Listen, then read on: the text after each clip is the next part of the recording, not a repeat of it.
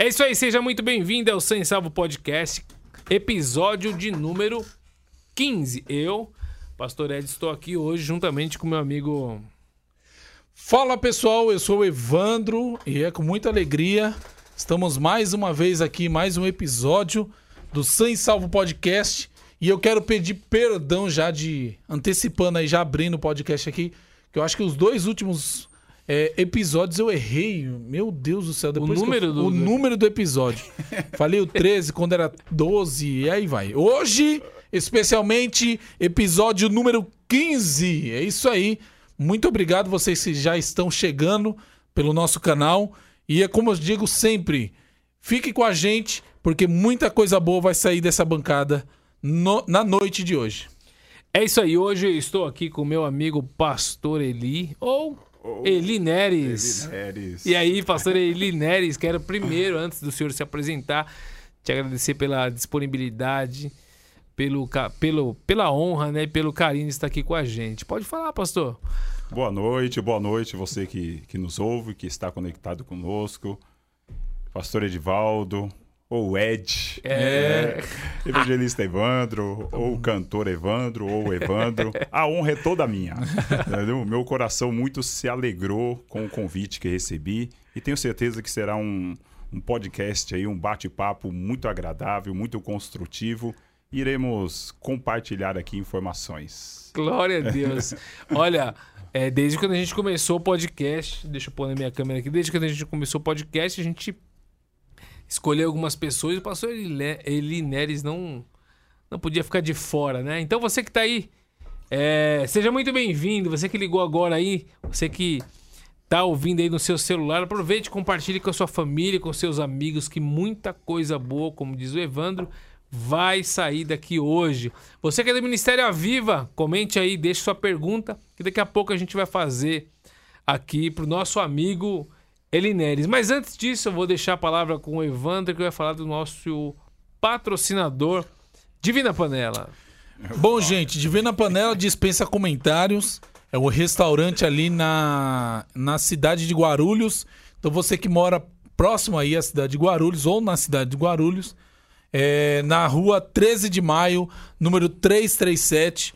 Você que tá aí próximo a, a Guarulhos, na 13 de maio, de segunda a sábado. Hoje, é, eu fiquei sabendo que hoje estão abrindo também aos domingos, né? Então, de segunda a segunda, temos ali das 12 horas às 16 horas almoço abençoado. Você então que quer comer ou almoçar um, um- um almoço de excelência, levar sua família, vai ali na rua 13 de maio, número 337 e com certeza você vai gostar, tá bom? E também tem mais ou não? É só ele, né? Tem, a de- tem A, a Tem. Bisa. coxinha da bisavó. Daqui a pouco vem chegar aqui, eu vou pedir Eita, coxinha da glória. bisavó. Essa que eu Pastor? gosto, varão. Não, não, tá sim, pastor. Tá. Tá, tá. Tá? Tá, tá no ar. Tá no ar. Você que tá no ar aí, dá um alô pra gente aqui, É.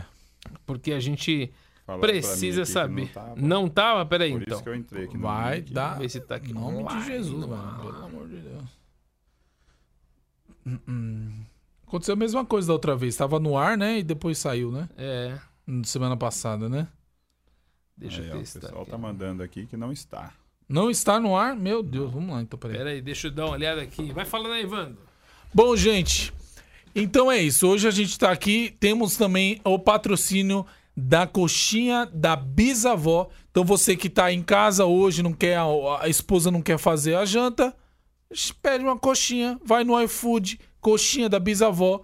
E você vai ser abençoado também. iFood, procura lá, coxinha da bisavó. Você vai encontrar. é, temos, acho que três, acho não, tenho certeza. Três é, filiais. é, uma aqui na, na, na, na Líder. Não, na Líder não. Aqui na Vila Matilde. é, outra hum, também na, na São Miguel. ah, e a terceira é onde, pô, Ed? Tem uma terceira. Vila União. Vila e. Nhocuné não. Iocuné não? Ali na São Miguel. Vila Matilde, Vila Matilde, é. Então, são esses. Você que então fica próximo desse lugar, Vila Matilde e São Miguel.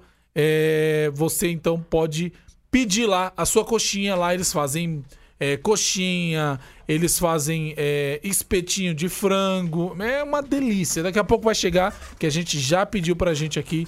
Então você é mais do que convidado de ir lá saborear a coxinha da bisavó. Bom, pra garantir, seja bem-vindo ao podcast Sem Salvo. Você está no 15º episódio e hoje nosso convidado especial, Eli Neres. Oh, Se apresente novamente. Deixa eu me apresentar agora. Eu sou o Eli Neres. Para alguns, sou o pastor Eli. Para outros, eu sou o Neres. Para outros, eu sou o Eli Neres Sampaio. Mas é um, um prazer estar com vocês nesta noite aqui. Né? Eu tenho, para alguns, eu tenho alguns outros apelidos, mas estamos aqui nesta noite com uma alegria no coração, repito. E vamos conversar um pouco.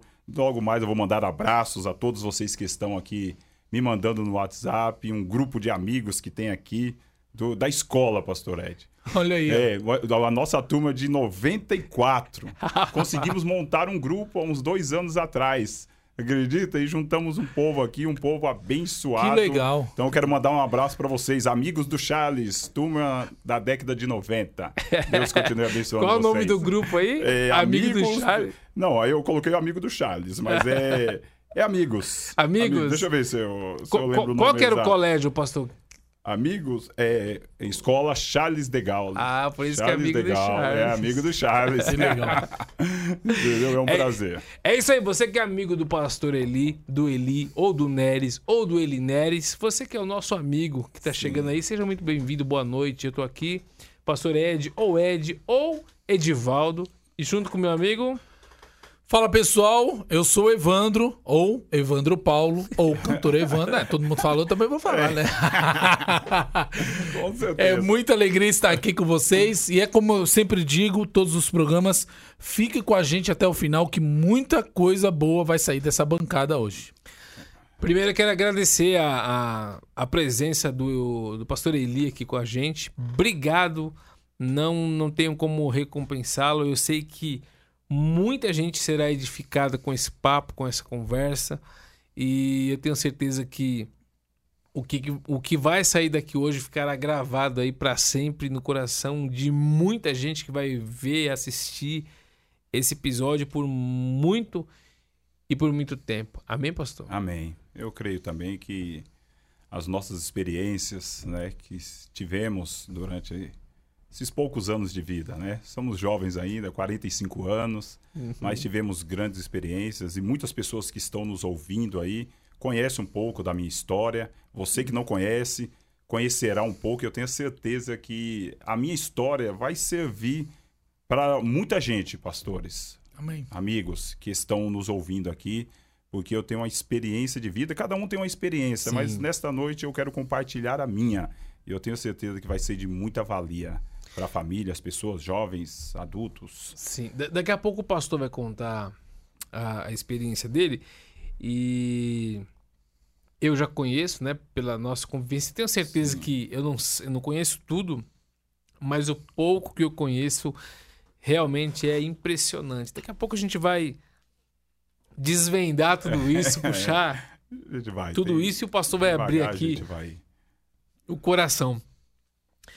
Pastor Eli, é, eu queria começar com como, como foi a, a infância, como é, o senhor sempre foi da igreja, o senhor sempre esteve envolvido, o que a gente chama né, de, de é, berço evangélico, Berço né? evangélico. Vai lá na loja e me dá um berço evangélico. como é que foi isso? Como é que é a família? Ah, porque eu, eu sempre gosto de, de puxar pelo início, né? Porque é, a nossa vida do início reflete muito no que a gente está vivendo hoje, né? Então Sim. co- conta pra gente, vamos começar por aí. É, eu a minha infância eu não nasci no berço evangélico, Uhum. né? Eu fui aceitar o convite de Jesus dizendo assim, eu já tinha 20 anos.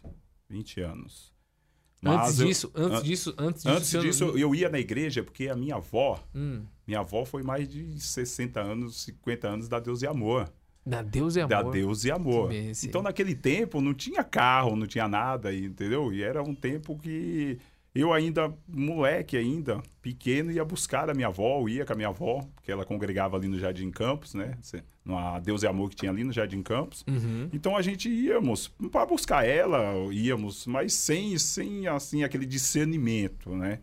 Mas eu tenho certeza que a minha avó já, já orava pela família, né? Já Ah. orava pela família. E, e essa sua avó era sua avó por parte de mãe ou de pai? Por parte de pai.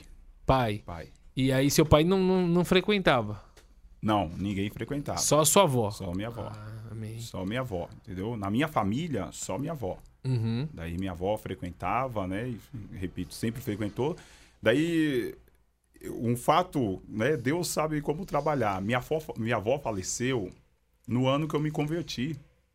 Mas, ela, é, mas ela, ela chegou a ver você convertido? Sim, chegou a ver ainda. Alguns, alguns meses da minha conversão. Meu Entendeu? Então a gente vê o trabalhar de Deus, né? Porque foi no ano de 97.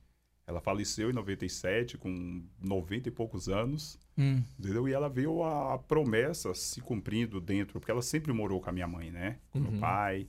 Então ela viu a promessa se cumprindo dentro da, da casa que ela viveu, né? E se cumpriu em mim. Entendeu? Então, no ano que eu me converti, foi o ano que ela faleceu, que Deus recolheu ela. Então, eu acredito que já era um propósito de Deus, né? Propósito de Deus. Uhum. E, então, como, e, e como foi essa conversão? Foi através da vida dela? Foi uma experiência própria? A, a minha conversão, ela foi debaixo de um, um momento difícil que eu tive na minha vida, entendeu? Era um momento que eu tava, né, aquela juventude, entendeu? De escola, de algumas amizades, de algumas influências. Então, eu comecei a ter um, um momento difícil na minha vida, de relacionamento, né, com meus irmãos, entendeu? Daí, o que aconteceu? Daí, Deus preparou uma família, que era uma família que, lá na, na rua, a gente vivia juntos, né? Eu vivia juntos e crescia juntos nessa casa. que É- a família é- é amigos de infância. Amigos de infância. Uhum. Entendeu? Tanto que foi a família que, nas duas fases da minha vida, né? Que Uhum. depois a gente vai compartilhar. Quando eu me afastei, quando eu voltei, foi a família que Deus preparou para mim, primeira vez, me, me fazer conhecer o Senhor Jesus realmente. E depois Uhum. para mim, me ajudar a retornar aos caminhos do Senhor. Que é a família da, do Adoniran, da Cleide, o Marquinhos, entendeu? O Júnior. Uma família que são também policiais, que me, me inspiraram, né? Me ajudaram a, a seguir nessa carreira. Então, daí eu conheci o Senhor Jesus em 97, o começo do ano de 97. Pe- O senhor, é, o senhor aceitou Jesus na Deus e Amor. Não, aceitei Jesus na Brasil para Cristo. Porque eles eram da Brasil para Cristo. Na Deus e Ah. Amor, não, na Brasil para Cristo. Me batizei na Brasil para Cristo. Hum. Fiquei um tempo na Brasil para Cristo, alguns anos, três anos mais ou menos, na Brasil para Cristo. Daí foi quando eu me afastei e depois, quando eu retornei, eu já retornei para outra igreja. Já não retornei para Brasil, retornei para a Assembleia. Ah, entendeu? tá. Então teve. A minha conversão foi Brasil para Cristo. Brasil para Cristo, quando Brasil Deus para e Amor. Cristo, é. Certo. Pastor, e, aí falando, antes da gente entrar no seu testemunho, na, na sua experiência de conversão, é, vamos falar no atual hoje. O pastor, pastor, ele é esposo da pastora Rose, Sim. né? É Rose mesmo o nome? É Roseli. Roseli. Ah, É. Eu não sabia. não sabia não, pastor, que era Roseli. É Pensei Roseli. que era Rose. Eu pensei que era Rose. Se alguém É um dia vier perguntar Roseli, mas não. É, Roseli vai eu não saber. conheço não. É Roseli. Entendeu? Então, esposo da Rose Esposo pra, de- pra- É, Pro RG é todos. Roseli. É, pro, RG, pro RG é Roseli, pra todos é Rose. Rose. Eu nunca vi ninguém chamando ela assim. Não. Agora, é, quando o senhor. é, quando na hora que. Dá... Porque assim, né? Se minha esposa me chamar de Edivaldo, eu falo, o negócio tá feio. É, Tem um nome lá em casa, lá, pastor? Quando chama, é, o negócio tá feio? Ou é só. Ou quando chama Neres, então? Neres. Neres. Vem aqui. Sempre tem, né? sempre, sempre tem um jeito Olha, diferente, o né? tom é diferente, estica mais um E ali, mais um I ali, você fala, hum, negócio azedou. tá certo. E é o pai das meninas, né? Que é a Raquel Sim, e a, a Rebeca. a Rebeca? E o Juninho. e o E Juninho, o Juninho que que é um Junão, né? O Juninho, Juninho que é maior do que. é, é. Quem tá assistindo aí, ah, o Juninho, Juninho, Juninho é, o gigante, Juninho, né? Eu quero mandar a paz e um abraço para toda a família Neres, Amém. né? Pro Juninho, pra Rebeca e pra Raquel. E, Pra e é Rose. bênção. Roseli. E pra Roseli. E pra Roseli. E aí, pastor? Bom, atualmente o senhor é, acabou de ser promovido né, no trabalho. Sim, sim. É o sargento. É, estamos Sargento como Neres. sargentos da Polícia Militar. É, Inclusive tem até um- uns amigos aqui nos ouvindo. Olha aí. Um abraço para vocês aí. Vocês vão conhecer um pouquinho da minha história. É isso aí. É, é, eu tenho, eu tenho, eu particularmente tenho muito orgulho e eu, eu vou confessar, pastor, que assim, né? Eu, esse dia eu ouvi uma coisa que é muito, é muito verdade. É, quando você tem de 16 a 18 anos, 20 anos, você quer ser um pouco rebelde, né? É, Aí você quer dar um, Aí tem uns que vai pra esquerdinha, aí quer dar um, né? Aí É. começa a criticar o sistema, a polícia, e É. acha que. Né? E eu entrei nessa também. Eu vou, Eu vou ser bem sincero pra vou você. ser bem sincero. Andava com umas, umas camisetas do Che Guevara. Oh, meu Deus, também que não tenho fotos disso. Porque a gente quer revolucionar, né, pastor? A Sim. gente. E aí, a adolescência, ela tem essa essência de rebelde. sim. E eu era uma dessas pessoas que criticava muito a polícia, até, mas aí a gente precisa amadurecer e quando você começa a amadurecer, você começa a ver que ideologias não é simplesmente palavras, né? É muito Verdade. mais do que ah, essas ideologias, né, de esquerda e direita, não, dá para você ficar defendendo uma coisa que não se Sim. sustenta, né? E, e hoje, eu com 37 anos, eu não, não digo que... al- al- Algumas pessoas dizem até que ah, a esquerda... Não, não não sou, não sou, não, não posso concordar com isso, né? Porque hoje eu tenho um entendimento muito mais amplo, né? sim. Mas o que eu tava dizendo, o que eu quero dizer é que sobre a minha revolta da juventude, graças a Deus que não, não tem mais. Saiu. Hoje eu tenho outra consciência. É. Antigamente, é, na, minha, na minha juventude, não, não que eu, eu, eu atacava, imagina, não- nunca fiz nada fora da lei. Mas dentro de mim esse- tinha esse protesto contra a PM. Mas hoje, irmão, PM. E não é porque eu tô diante do- de, de um policial, mas é que é uma. Não é porque você sabe o que, É, que ele tem, é, né? ele não pode, guardado. dar, me pode aqui. Voz de prisão aqui. Ma- Mas é que hoje eu reconheço que sem, né, até pessoal, a desmilitarização do hum, não faz sentido, né? E hoje com o meu esclarecimento eu tenho muito orgulho de, de tudo que a gente chegou, de tudo que a gente construiu, graças à lei e graças à PM que faz a, a lei ser cumprida Sim, sim. né? Resumindo, é isso. Né? Hoje é, eu enxergo de outro, de outro ângulo e assim, eu entendo hoje um jovem que é rebelde, mas eu não entendo alguém que deixou a juventude e ainda continua rebelde. Eu acho que É. ele precisa amadurecer. Amadurecer. Esse é o, o segredo, o amadurecimento, né? Eu também fui um jovem muito, muito rebelde, entendeu? Até mesmo contra a polícia. Aí tá entendeu?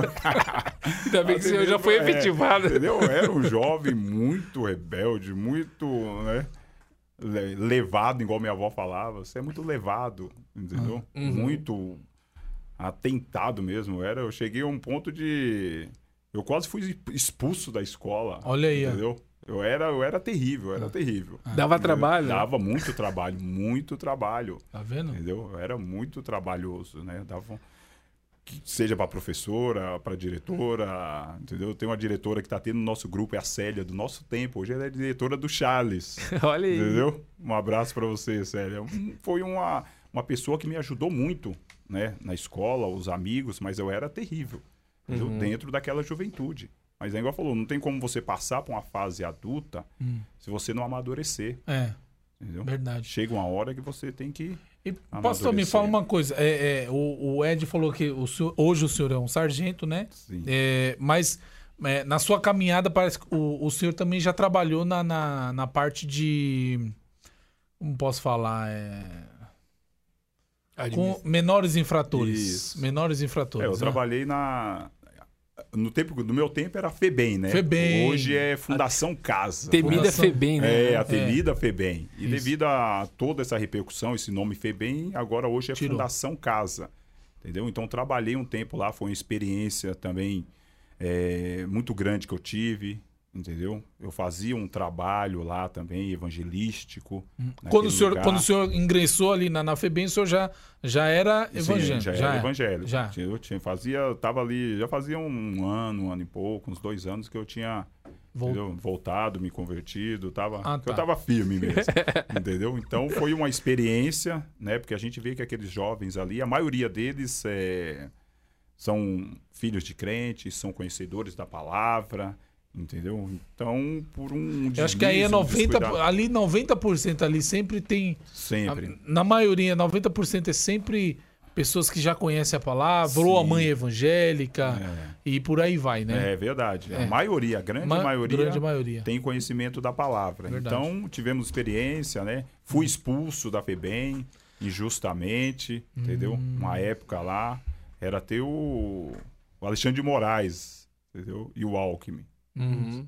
Então, nós fomos expulsos, eu e mais centenas de funcionários, Nossa. né? Acusados como os torturadores da FEBEM, a banda podre da FEBEM. Meu Deus. Então, mas é, o trabalho que eu exerci lá foi um trabalho gra- gratificante com aqueles jovens. Aprendeu né? é, aprendeu ba- e tirou eu muita- creio que eu compartilhei né, as minhas experiências com aqueles jovens e, e eu tenho certeza que muitos ali deram ouvido. Hum. né? Foi um momento que Deus preparou. Pastor, agora, ah, até uma opinião minha. eu acho que. Pera, pera, pera um pouquinho só. Chegou, Chegou? ali, peraí. Chegou? Peraí, peraí Ivan. Vamos ver, eu acho que chegou. o- O The Provias. Chegou a janta.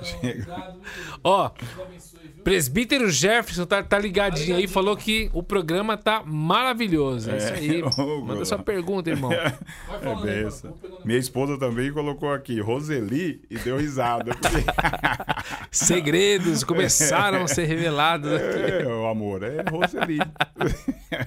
tá vendo? Mais um segredo foi revelado. Tá vendo? É pra isso que a gente tá aqui, pra É. descobrir esses segredos. Ó, o Evandro, enquanto ele vai pegar não sei o que ali, ó. Quero agradecer ao Júnior. Grande Júnior, nosso amigo aqui, nosso parceiro. Juninho, muito obrigado mais uma vez aqui pelo apoio. É, Agora aqui eu tenho todos os endereços. Eu tenho aqui Kit Festa, Kit Festa 1, Kit Festa 2, Coxinha da Bisavó. Vamos lá, deixa eu ver aqui aonde tá as unidades. A unidade 1, Vila Matilde. Unidade 2, Vila Cisper. É. E unidade 3, Vila Jacuí. É, isso aí. Vila Matilde, Vila Cispe e Vila Jacuí. Você que vai fazer aí o seu pedido, você que vai fazer o seu casamento, o seu aniversário, chá de revelação, é, evento na sua igreja, evento na sua empresa. Essa é a maior fábrica de salgados, coxinha da bisavó. Lá você vai ter salgados para festa, churros, quibe com requeijão, espeto de frango, bolinho de bacalhau. Meu Deus. Pastor Eli não é fácil não. benção é grande. Comecei minha dieta hoje, mas é irresistível. Meu Deus. Isso Tá aqui não bom. faz mal nenhum, né? Não, aí não. não, Faz isso não. não. Faz bem. Faz bem. Ó. Isso não engorda, não. Quem engorda é a gente. Pastor Eli, aqui. nosso convidado, a honra é toda sua aí. Não? Olha, é bom demais isso aqui, pelo amor de Deus. Deixa eu comer dois aqui. Hum, Fica aí, gente. Então, conta- não fica com. Você que ficou com água na boca aí já pede. É. Vai lá no iFood lá, ó. coloca. Coxinha da bisavó.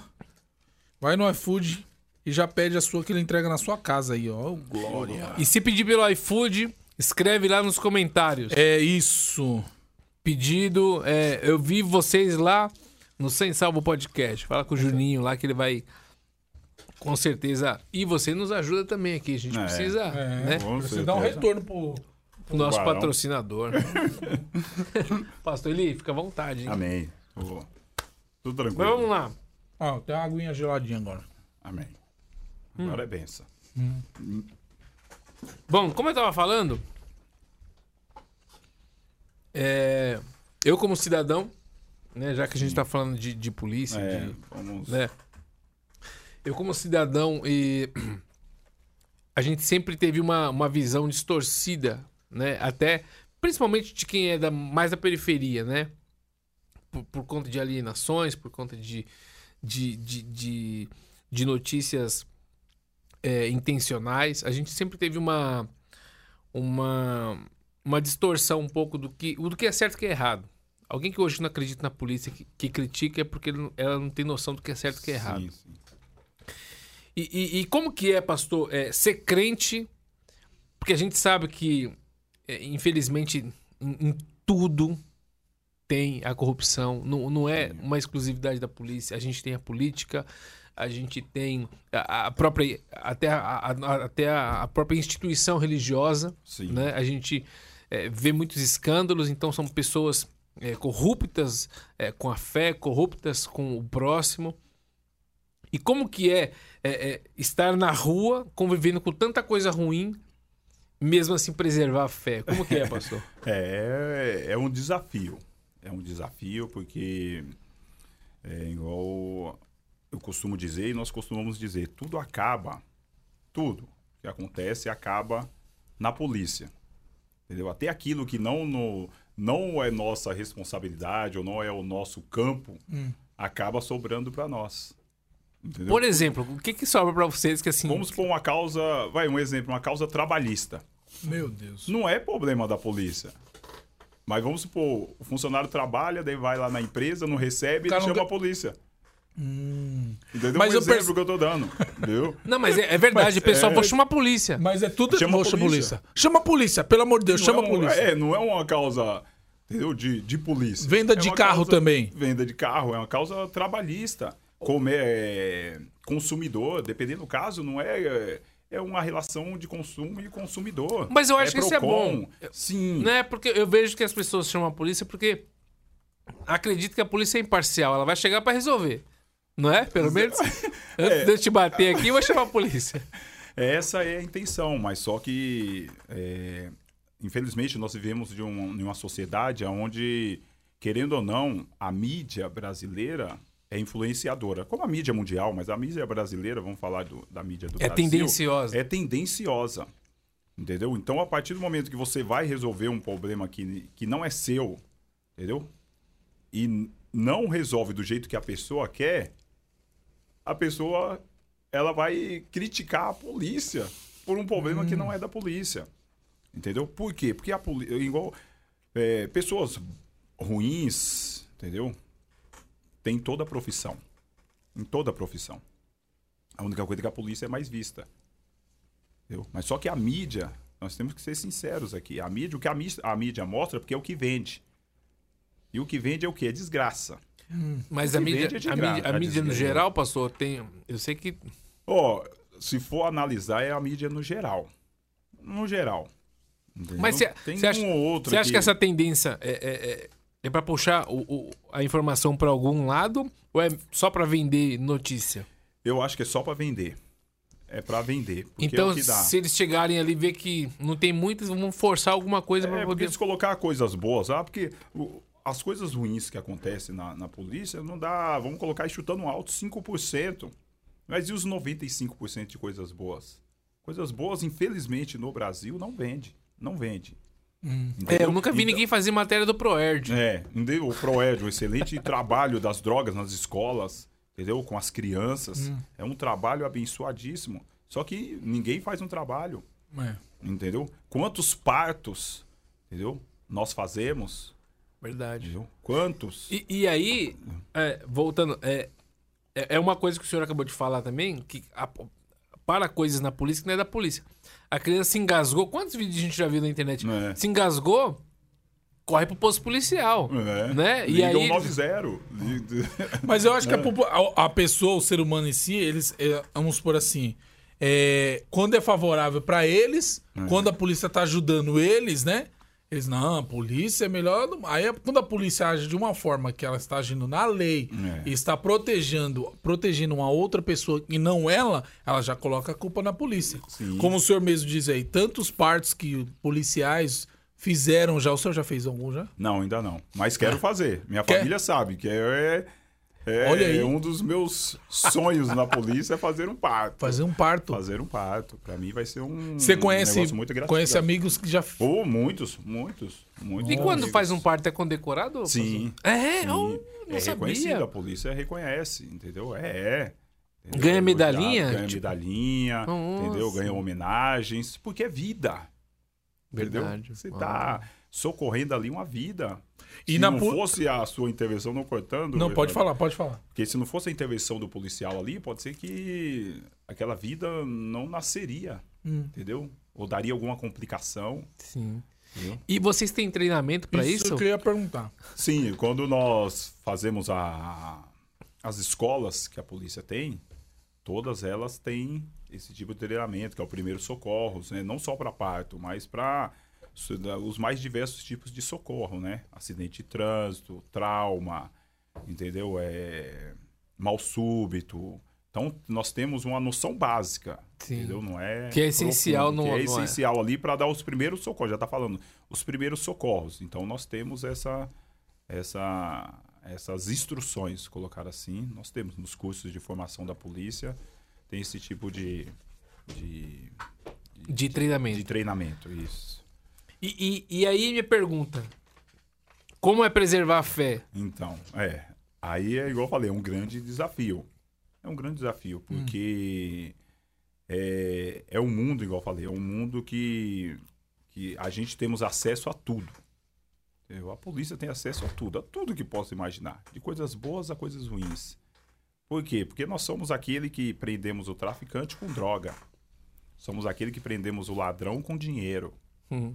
Entendeu? Somos aquele que prendemos o estelionatário com bens. Entendeu? Então a gente sabe que se a gente, né, como evangélicos, como, né, como homens, acho que aí vai muito da índole, né, da pessoa. É, mas principalmente no sendo evangélico, porque além do mundo físico tem o mundo espiritual, né? O mundo espiritual. Então, para preservar a fé, eu, é, debaixo de oração, jejum, entendeu? Consagração, entendeu? buscando em Deus a direção, pedindo para Deus, né, nos dar sabedoria, inteligência, para poder administrarmos as situações que vêm, né, a, aquilo que, que é nos ofertado muitas vezes. É, porque o, o policial, é o, é o que o senhor falou, né? O policial, ele é assediado, não tô falando nem assediado sexualmente, mas assediado pelo dinheiro, ele é assediado pelo poder, Sim, sim. né? Você, você poder entrar na casa de alguém e dar um flagrante, alguém com muito dinheiro, e você com a conta lá, porque a Hum. gente sabe que hoje, infelizmente, a realidade é que o policial ele não ganha Sim, sim. suficiente É. para manter a sua família bem, a ponto de ele não pensar em, É. em- né, em, em- em se desviar, né? Sim. Não. Então a gente sabe, e a gente sabe que muitos deles são seduzidos por essa essas tentações, cedem, né? E Sim. aí, imagina, você, uma mala de dinheiro, Você passando. Não, você, você entra numa É. casa, o, ca- o cara tá com uma mala de dinheiro, tipo, dois anos do seu trabalho ali, ou mais, né? É, Aí você vai olhar para um lado, olhar talvez, talvez um dinheiro que você nunca conseguiria É, um dinheiro que você não gosta. trabalhando. Trabalhando, Né? Supor, é ter- 30 anos. Pode ser que durante 30 anos da sua carreira você não Não consegue o dinheiro, valor que tem ali. Entendeu? Então, e a gente vê, porque o que nós estamos conversando aqui é- são fatos que a mídia mostra. A gente vê, de vez em quando, aí, né, a mídia mostrando, né, é, fatos negativos relacionados a isso, né? É. Policiais, né, sendo presos, sendo expulso, né, por, por, por diversos motivos que, né, cada um é, é consciente das suas atitudes. Mas é um, um ambiente muito atrativo, entendeu? é perigoso, né? pastor? perigosíssimo. Então, para manter a tá fé, tem que estar em Deus. Tem que estar em Deus. É preservar a fé, é um desafio diário. Diário. É, a gente, a gente vê que dentro da polícia hoje tem um- um- uma parte muito significativa de, de policiais cristãos, né? Sim, tem, A gente- aumentou muito. Aumentou muito, graças a Deus. Graças a Deus. É, pelo menos em São Paulo, eu, assim, eu vejo muito isso em São Paulo, Sim. né? A gente Ah. vê muitos Esses dias até um Se policial não, é evangé- se não é evangélico, é desviado. É, Parou um tem- dia, Foi, tava foi. descendo um monte. Ah. Tinha uma viatura parando. Tinha parado um carro, né? Isso, isso. um monte de arecanduva. Aí o policial veio ao nosso encontro. Pode vir, pode vir, pode passar. E nós, não, estamos esperando o pessoal ali descer. Aí ele veio. Vocês estão vindo da onde? Eu, não, do monte ali. Do monte? Essa hora? É. Tava orando lá. Ah, tá. Tá bom.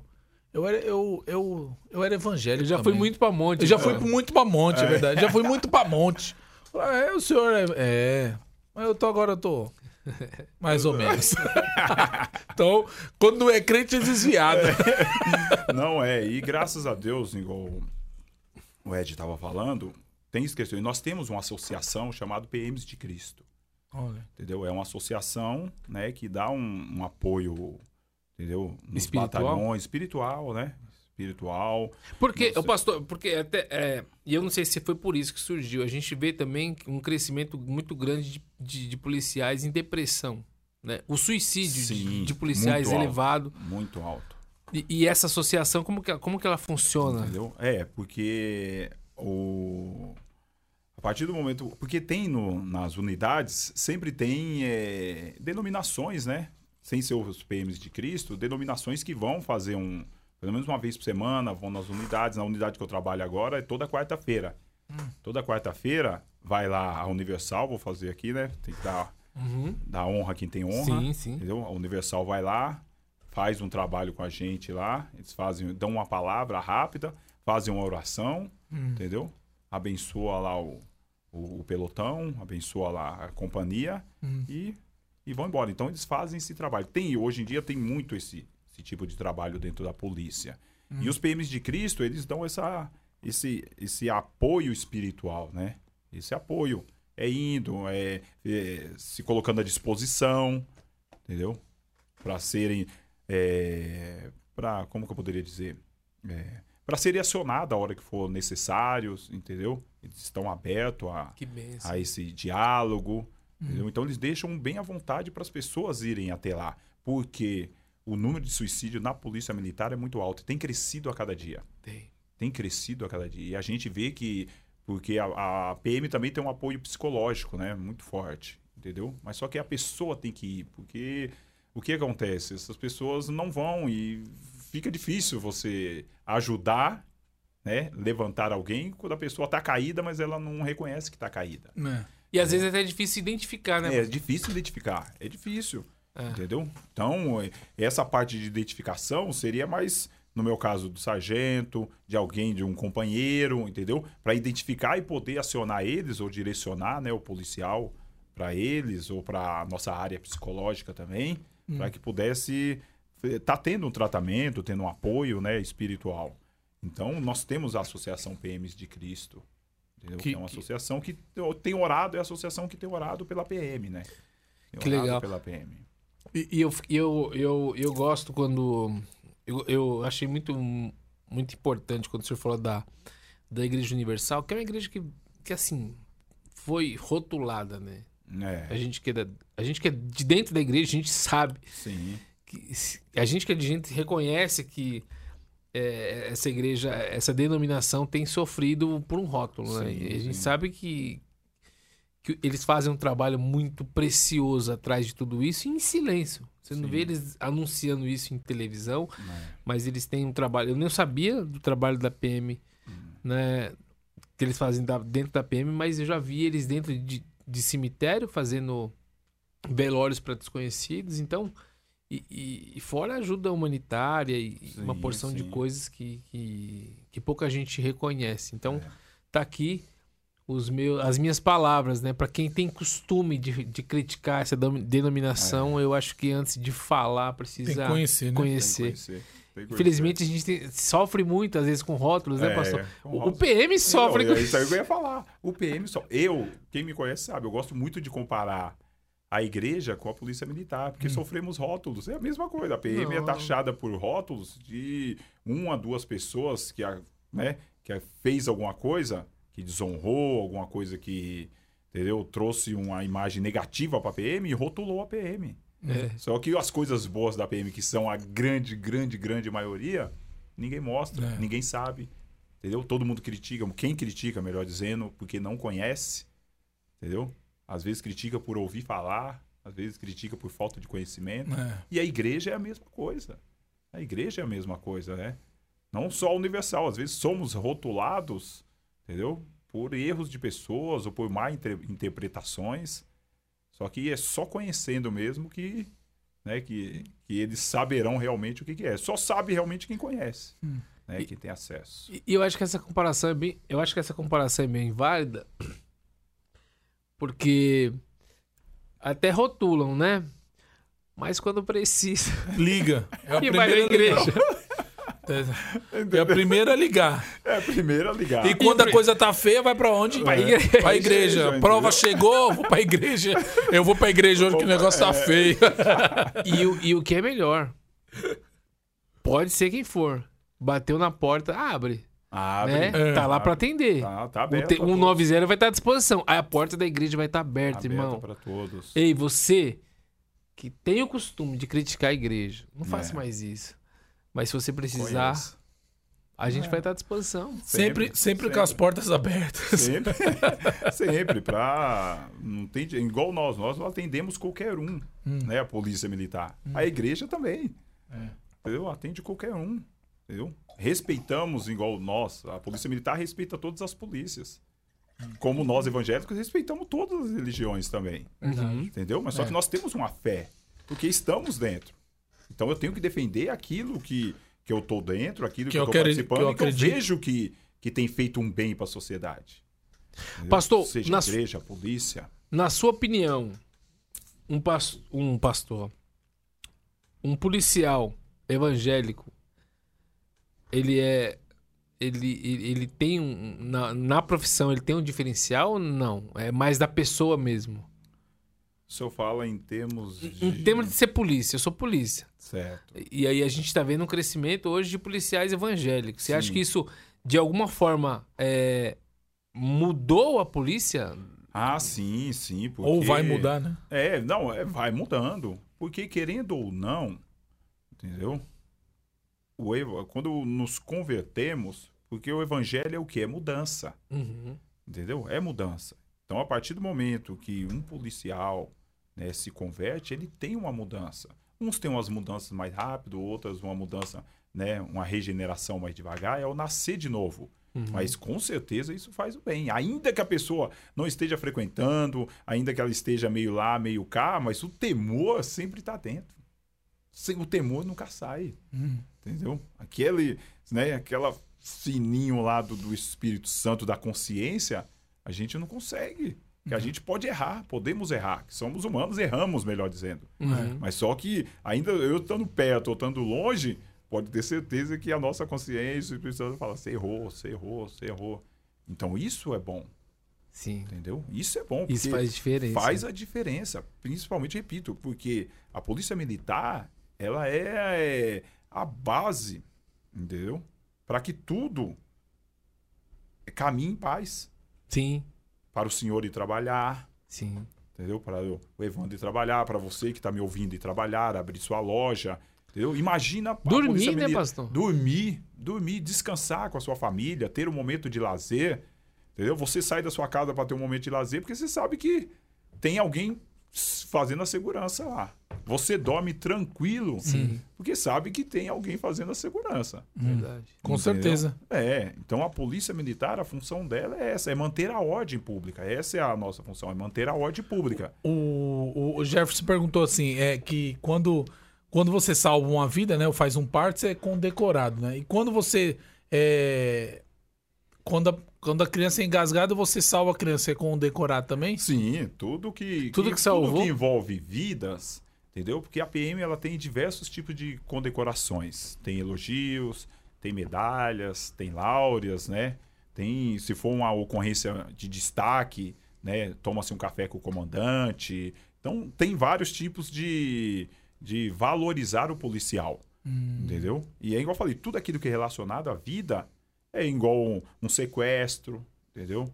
Você consegue salvar? Sim, consegue salvar. Um roubo, entendeu? Uma tentativa de homicídio, tudo que envolve a vida, entendeu? Que é o bem maior, né? Que a nossa própria Constituição garante a vida, a vida é o, o bem maior, entendeu? Tem-se essa, é, é, como diz, essa valorização Que por legal. parte da, da. Polícia Militar. Entendi. O, o, o pastor Eli, e me fala uma coisa, hoje o senhor é sargento.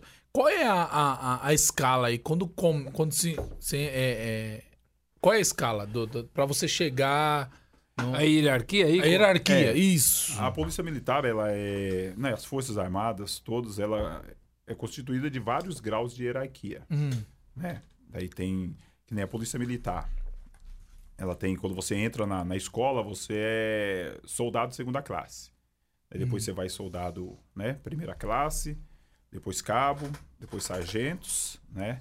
Daí tem oficiais, que vem a parte de é, tenente, capitão, major e o coronel, que é o, o último posto, né? é o topo, que é né? o topo do topo. Mas o coronel já é mais um cargo político, né? Né? Tanto que na Ah. Polícia Militar nós somos em aproximadamente 90 mil homens. Tem só 60, não dá nem 70 coronéis. Entendeu? Numa escala de 90 mil homens. O Varão tá dando lugar. aí. Nosso amigo Ed Esse- tá dando lugar. Esse regime hoje foi pro espaço. Tá muito bom.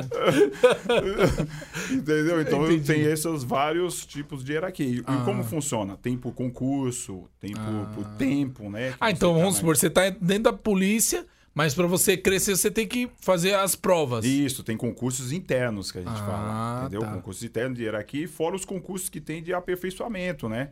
Tem, você vê, tem pessoas especializadas em bomba, em cachorro, em cavalo, Nossa. bombeiro, né? Que a polícia é um, um universo muito amplo. Voltando à polícia, né? Porque quem, quem faz a imagem da polícia Hum. é o quem trabalha na rua. É a viatura que você vai ligar o 90 e vai chegar até sua casa. Só É. que essa viatura, esse pessoal que trabalha na rua, é, vamos colocar aí é 30, 35%. Vai, vamos colocar chutando alto 40%. Não, não dá isso. Mas uns 30% De tudo? de tudo da polícia. Só? Só. O resto tá tudo em, em, em Interno. outra, em outras unidades. Trabalho eu falei. interno. É, porque tem o bombeiro. Bombeiro é policial militar. É. Ah. Eu, eu posso ir pro bombeiro. É apenas eu ir, colocar meu nome, passar lá no teste físico deles, eu me viro bombeiro. Tem canil, tem cavalo, né? Tem os administrativos, que é o pessoal interno, tem o choque, Copom, que tem o lá dentro. Copom, entendeu? Rocan. Tem a, a Rocan, tem estádio, quer trabalhar em estádio, quer trabalhar em, né, em grandes eventos. em- Nossa, e a, corregi- tem isso, e a pastor? corre- corregedoria, pastor? Tem a corregedoria, entendeu? Que é o órgão fiscalizador da Polícia Militar, Legal. entendeu? Então é muito bom. Tem o Águia, Hum, Tudo é questão de você se preparar e se preparar para aquilo, Hum. entendeu? Porque eles vão requerer alguma coisa, são serviços especializados, então eles vão querer uma especialização. É, você se preparar e tentar, entendeu? Adentrar a um desses locais de trabalho. Tem escola de educação física, tem um muito, é uma, uma dimensão. Hum. Então, por causa desses, vão colocar. Quem leva a polícia nas costas, que a gente costuma falar, são esses 30%, 35%, que, Que- é o- a viatura Que é os que pontos de na rua, lança, né? né? Eles É. estão lá. que é quem É segura. o que fica na rua. Entendeu? Então é um excelente, e repito, é um excelente lugar para se trabalhar. Mas só que Ah, isso você não é divulgado. Você que é jovem aí, né? Sim. Você que tá procurando, de repente, não sabe que. que Né? Tá aí, ó. né? Tem grandes oportunidades. Pastor, agora, trazendo todo esse universo para a igreja, o senhor é um pastor. é, Quando. é, Tem muita simili... simili... ai, Similaridade. similaridade entre uma organização com hierarquia, porque a igreja também tem a sua Sim, hierarquia. sim. Porque hoje a gente, infelizmente, a gente, eh, em alguns casos, tem dificuldade, principalmente na, com o pessoal novo que está chegando, que, que não consegue en- enxergar e re- valorizar, respeitar e honrar hierarquias, Sim. né? E, e isso acontece também na, na polícia com os, os policiais novos e vice-versa. Como que o senhor vê isso dentro da igreja também? Então, é, novamente é, uma, é a melhor comparação que tem, igreja e polícia militar, porque devido à hierarquia. A, a É, é base- importante a hierarquia? É, Primeira pergunta. é necessário. É necessário. Tanto que a base do militarismo é hierarquia e disciplina. Entendeu? A base do militarismo é hierarquia e disciplina. Certo. Isso tem que ser a base da igreja também, uma hierarquia e uma disciplina. Nós temos uma hierarquia militar na polícia militar e na igreja seria uma hierarquia eclesiástica. É. Vamos colocar. Tem que ser Com me- respeitados. Com o mesmo peso. Sim, entendeu? Tem que ser respeitado a hierarquia. Certo. Entendeu? Eu tenho que respeitar alguém que, que, que tem dentro né, dessa hierarquia, entendeu? Um cargo ou uma função maior que a minha. Entendeu? É a função que ele está exercendo, não é a pessoa, é a função. Entendeu? A Entendi. função dele requer mais. É igual a Bíblia não fala que quanto é mais dado, é mais é requerido. Isso é em qualquer lugar. Um gerente de uma loja ele é mais requerido do que o, Um vendedor. um vendedor. Sim, Entendeu? sim. Só que na- no militarismo, essa, igual eu repito, essa é a base do militarismo. Isso não quebra. Se você tentar quebrar essa, essa base, você vai sofrer consequências, entendeu? E E, e- É, e na sua opinião, é- é- essa base. Qual o perigo dessa base se quebrar dentro da igreja? Então, porque se essa base se quebrar, daí vai quebrar, eu repito, vai quebrar é, a disciplina, que é fundamental, que é a disciplina que vai fazer você respeitar as leis, respeitar as ordens, respeitar os dogmas, no caso da igreja, entendeu? Respeitar o próximo, é uma disciplina. Entendeu? Então, o perigo dessa, de- dessa, é, vamos colocar assim, dessa hierarquia se quebrar é porque daí a igreja vai ficar um, uma, um- É que- uma, uma bagunça, vamos colocar assim. Daí não, não tem como ser igreja, já começa por aí. não É que entra aquela igreja. questão, né? Eu não sei. é, é, o senhor já, já passou por algumas- alguma situação dentro da polícia. Um- um- um- um- uma pessoa entrou agora da polícia e quebra, quer tentar quebrar isso, né? Não respeitando Sim. a, a hierarquia dos cargos. A vida dele é curta dentro do batalhão. É curta. E é a mesma, eu acredito que é a mesma coisa dentro da igreja. Sim. O cara chega hoje, é diácono e ele quer, Não, ele quer. não quer respeitar ninguém. Então a vida dele é curta dentro do É, é, ministério. entendeu? Ele acha que. ah, nós não estamos falando de, de ter conhecimento. É, não. Porque às vezes eu tenho conhecimento, entendeu? Sim. Mais do que.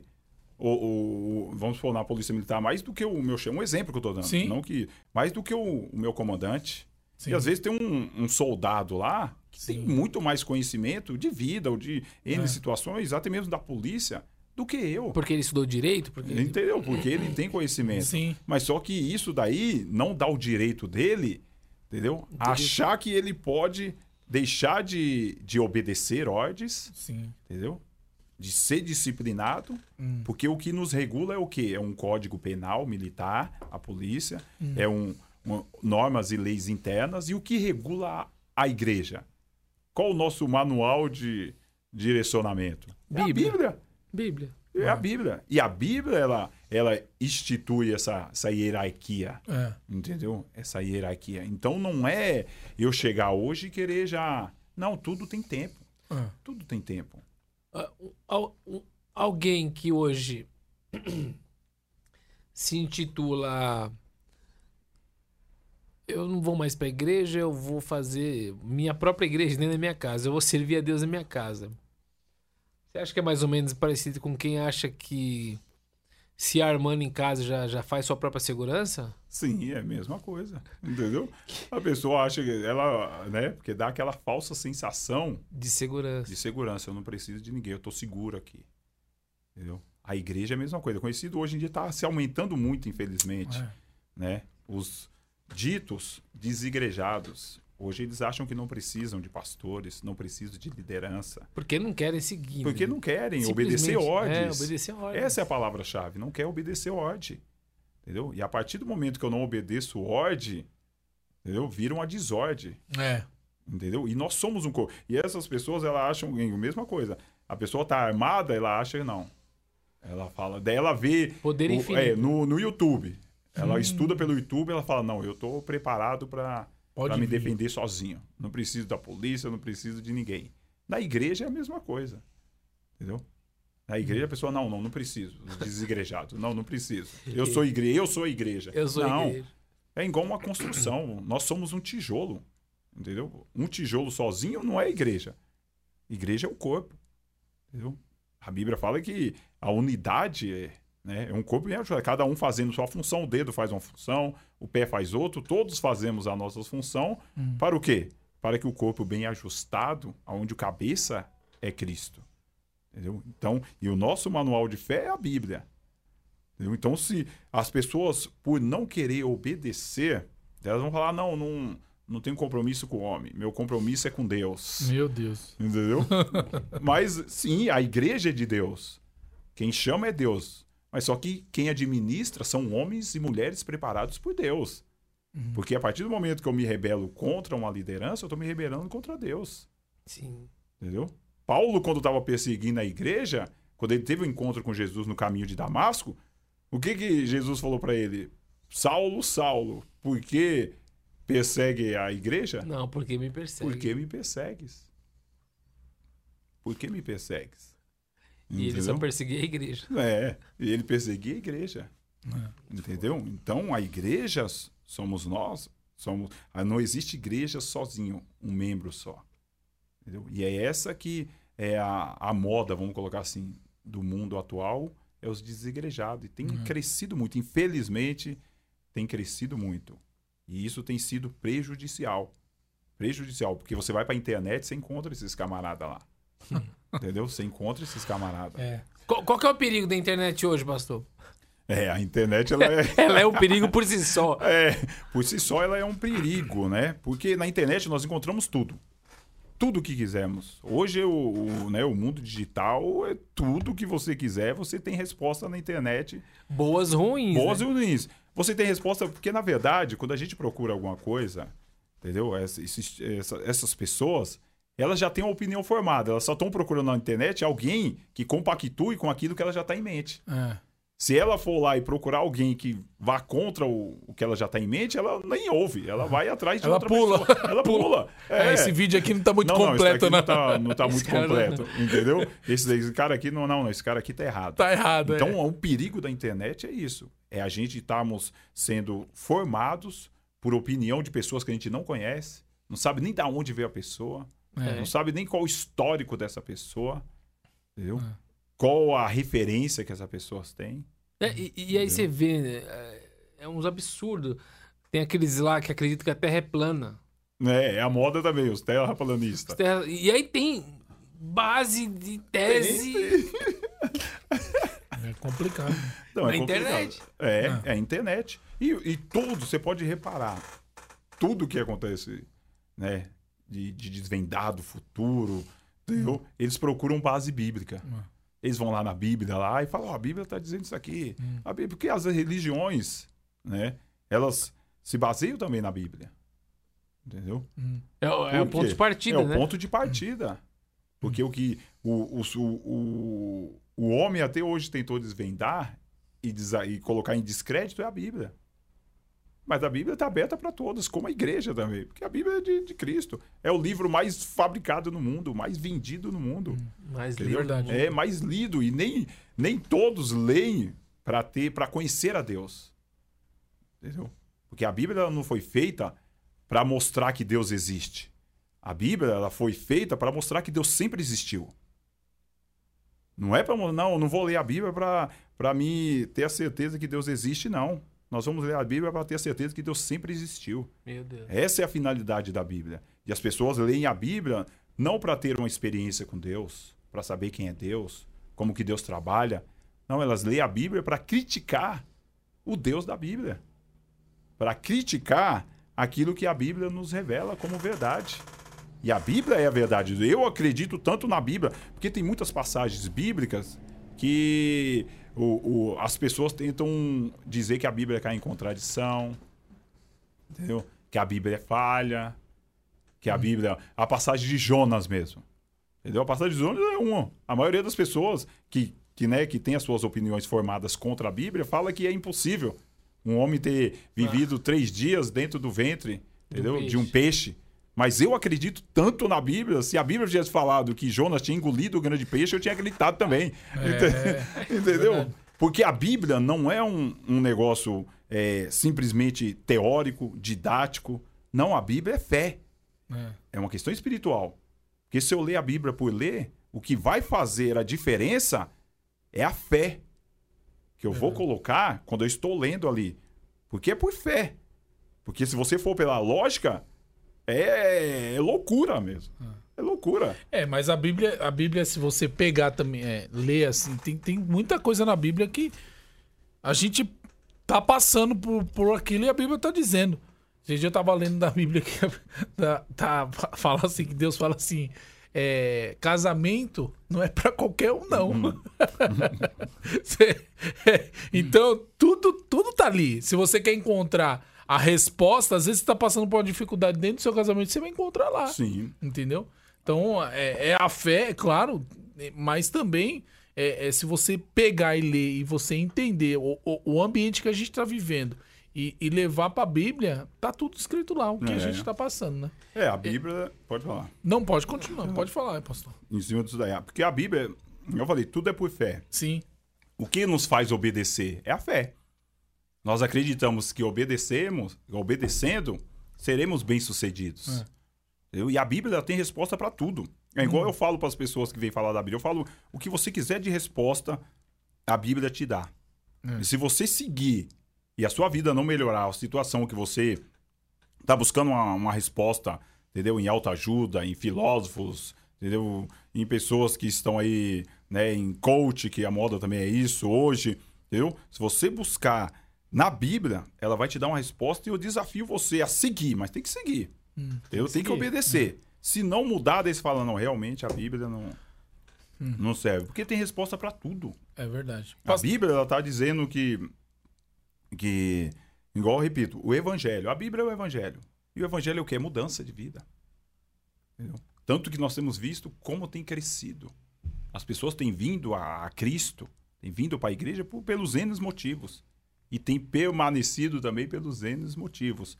Mas ninguém permanece no lugar, nada cresce se não estiver dando certo Sim. entendeu? E o evangelho, né, a, a, a comunidade evangélica, vamos colocar assim, o corpo de Cristo tem crescido absurda, absurdamente. Antigamente falava que a igreja era só para pobre, né? Hoje tem igreja de milionários. É. Entendeu? A igreja é para todos, não é para pobre, nem rico, nem branco, nem preto, nem é, leigo, nem intelecto, não é para todos. A Pra Bíblia, é todos. pra- a igreja é para todos, Pra todos. porque o evangelho é para todos. Pastor, é, eu acho que tem um- duas perguntas aqui que duas pessoas perguntou. E eu vou fazer, acho que é pra gente fechar essa questão da, da, da, da profissão, da polícia, profissão, né? sim. A gente vai voltar pra parte do testemunho e aí a gente vai entrando nesses assuntos aí. Primeira pergunta é, é, deixa eu até ler aqui pra mim, pra mim não Lê. falar a pergunta errada, né? Vamos lá. O senhor. Eu vou fazer primeiro uma pergunta aqui que o presbítero eh, Jefferson pediu pra fazer. Se o Jefferson é audiência total. Ó, já aproveitando, pastor Eli, o Diácono Rodrigo tá Aí, falando ó. que hoje o programa tá top. Ô, Diácono Rodrigo, meu gordinho favorito. A paz do Senhor, Deus continue abençoando sua família linda, tá bom? Continue conosco. Pastor, Mas- então vamos lá. É, ele falou assim: é, na verdade, foi a esposa dele que fez a pergunta, né?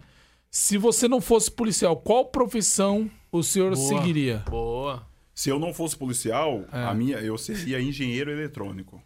Por quê? Porque eu fiz na minha infância dois anos de Senai, Ah, de na eletroeletrônica. sua juventude, Na né? minha juventude, quer Isso. dizer. Dois anos de Senai, eletroeletrônica. E era aquele tempo que o Senai era o dia todo. O que, que é um eletroeletrônico? Conserta rádio, essas coisas? Não, era eletro... o que eu fiz é eletroeletrônica industrial. Mexia com máquinas industriais Ah. e elétrica residencial, elétrica industrial. Não era rádio e televisão. Ah, entendi. Era, era uma coisa de máquinas, né? É? Aham. uma coisa mais de máquina e de residência, de prédios. Então eu seria. O meu propósito, a princípio, não era O senhor ser- é, então? Se você formou? Se formei, se Ah, então formei. você é, eu sou- eu exército. Ah, não, na verdade, eu de vez só- em quando é ele verdade, faz eu uns só- serviços é, aí na, na Eu só igreja. não tô exercendo, então faz muito tempo que você não exerce, você fica meio desatualizado, né? Ah. Porque tudo. Você né? pensa em retomar assim, um dia na aposentadoria? Ah, aí? sim, com certeza. A minha aposentadoria eu pretendo não ficar trabalhando de segurança, eu pretendo ter só uma descontração, porque é uma terapia. Pra É. mim é uma terapia. Eu gosto muito de mexer com, com elétrica, com eletrônica. Que legal. Então é uma terapia. Aí, ó, nunca imaginei isso. Eu tenho quatro anos de registro em carteira de. De eletroeletrônica. É, nas metalúrgicas Matarazzo. Que era Na aquela Matarazzo? potente. Matarazzo. Entendeu? legal, Que era legal. aquela potência. E, Então, e o senhor se arrepende de ter mudado de ramo, não? Ou já alguma vez já bateu esse. Hum, Não, sabe por que eu não me arrependo? Porque nesse ramo é, eu não cheguei a. a- vamos colo- colocar assim, a. a, a, iniciar uma carreira. Isso, a estabelecer uma carreira. Fiquei quatro anos lá, mas era muito jovem, entendeu? Daí depois veio todos os intempéries, né, da minha vida.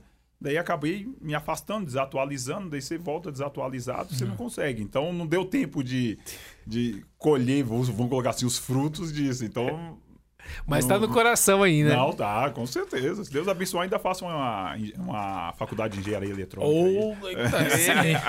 Outra pergunta. É, na verdade, que eu, essa é uma, uma pergunta particular. O senhor já passou por alguma situação de perigo, né? É, que o senhor já temeu pela sua vida?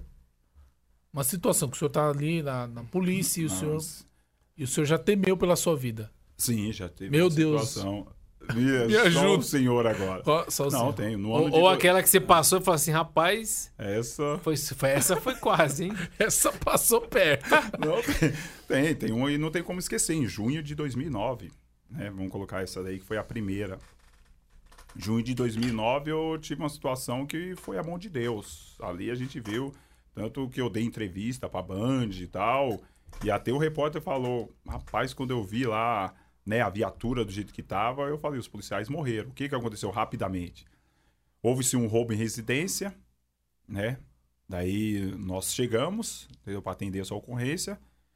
O- os criminosos, né, se retiraram do local com um carro roubado do segurança da rua, isso lá na- no Campo Belo, Brooklyn lá, né, área do aeroporto de Congonhas. E e eu- nós começamos a perseguição, né, o acompanhamento, e chegou uma hora que eles fizeram uma curva e desembarcou, os três saíram do veículo e ficaram esperando a viatura virar. Quando a viatura virou, eles começaram E a no caso, a atirar. viatura, quem Era tava minha. dentro. Hum, Era a minha viatura. Então, dentro da viatura, eles começaram a atirar. E um dos tiros que ele deu pegou no, no para-brisa, pegou no meu encosto de cabeça, mas só que eu tava de lado. Eu pegou aqui, ó. Pegou, o saiu quebrando tudo. Entendeu? Foi um tiro com a arma era muito era potente. pesada? A arma pesada, uma 45. Entendeu? Então foi a mão de Deus ali. Ali foi uma situação porque nós estávamos fomos pegos de surpresa. E estávamos dentro da viatura e os três atirando contra nós Eles estavam esperando vocês virarem pra para executar para executar. Inclusive eu até tomei um, um tiro aqui na perna, mas não pegou, só pegou a parte do, da carne, do músculo, tal, não pegou osso, não pegou nada nessa ocorrência. Então essa ocorrência aí, literalmente foi aqui eu eu era novo de polícia, né? Vamos colocar assim, 3, 4 anos. É novo. Entendeu? Então foi a, a ocorrência que, Que te marcou. que me marcou. Que me marcou. Meu Deus. todo mundo que olhou falou. é, só Deus. Só Deus. Até aquele que não acreditava em Deus falou só Deus. Porque o tiro foi muito. Foi coisa de centímetros. Meu entendeu? Deus. Pra pegar na minha cabeça. É isso aí. Bom, é, agora a gente vai falar um, um, um pouco. Eu acho que aquela, aquela hora que você tava falando não pegou, mas eu só queria só fazer um adendo aqui. Por quê? Na hora que ele falou, acho que não tava funcionando a live. Mas eu queria falar um pouco sobre o nosso patrocínio com a Divina Panela, rapidinho, só pra quem tá, tá assistindo aí agora. Divina Panela. É verdade. Bom, Divina Panela está na cidade de Guarulhos, é, mais precisamente na rua 13 de maio, número 337. Então você quer da cidade de Guarulhos ou próximo da cidade de Guarulhos, ou você que às vezes também quer passear, né? E mora aí, É. tem um carro ou vai de Uber, vai lá na rua 13 de maio, número 337, e com certeza você vai saborear a, a comida ali na, na Divina Panela. De segunda a sexta-feira, das, 12 das 11h30 às, às 15h30, e de sábado ao domingo, sábado domingo, das 12 horas às 16 horas. Comida Divina Panela, tem churrasco, tem né, vários tipos de salada é, e muita coisa gostosa. Tem sobremesa. Então vai lá e com certeza você vai ser abençoado também. Leve a sua família, um ambiente agradável para toda a sua família. Rua 3 de Maio, número 337. É isso aí, também queria falar pra você que tá aí assistindo nosso programa. Não deixe de se inscrever no nosso canal. Esse papo tá, tá abençoado aqui. Não deixe de se inscrever no nosso canal. Ah, nós temos um site sim, temos um site.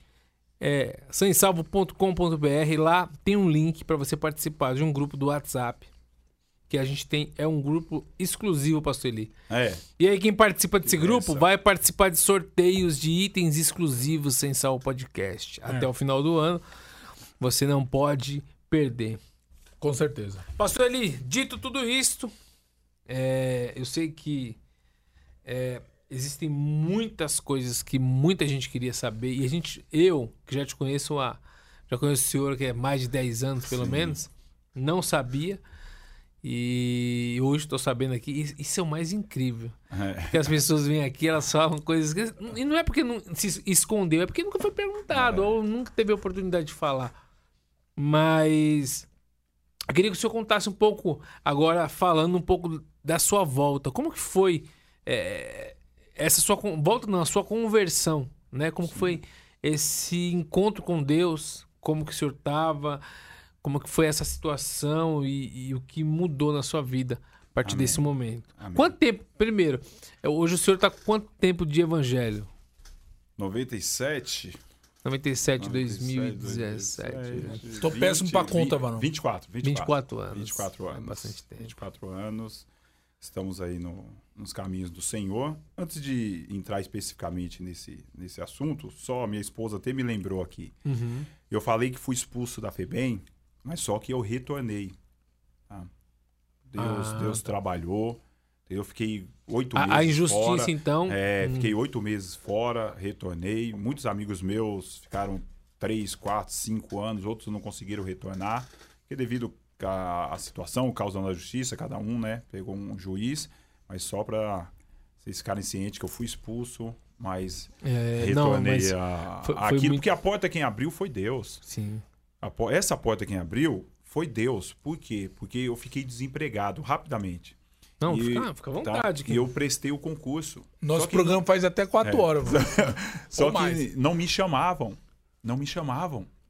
E nós estávamos na construção da igreja, lá da AD, juntamente com o pastor Antônio. O senhor está trabalhando na obra lá. Isso. Caimando.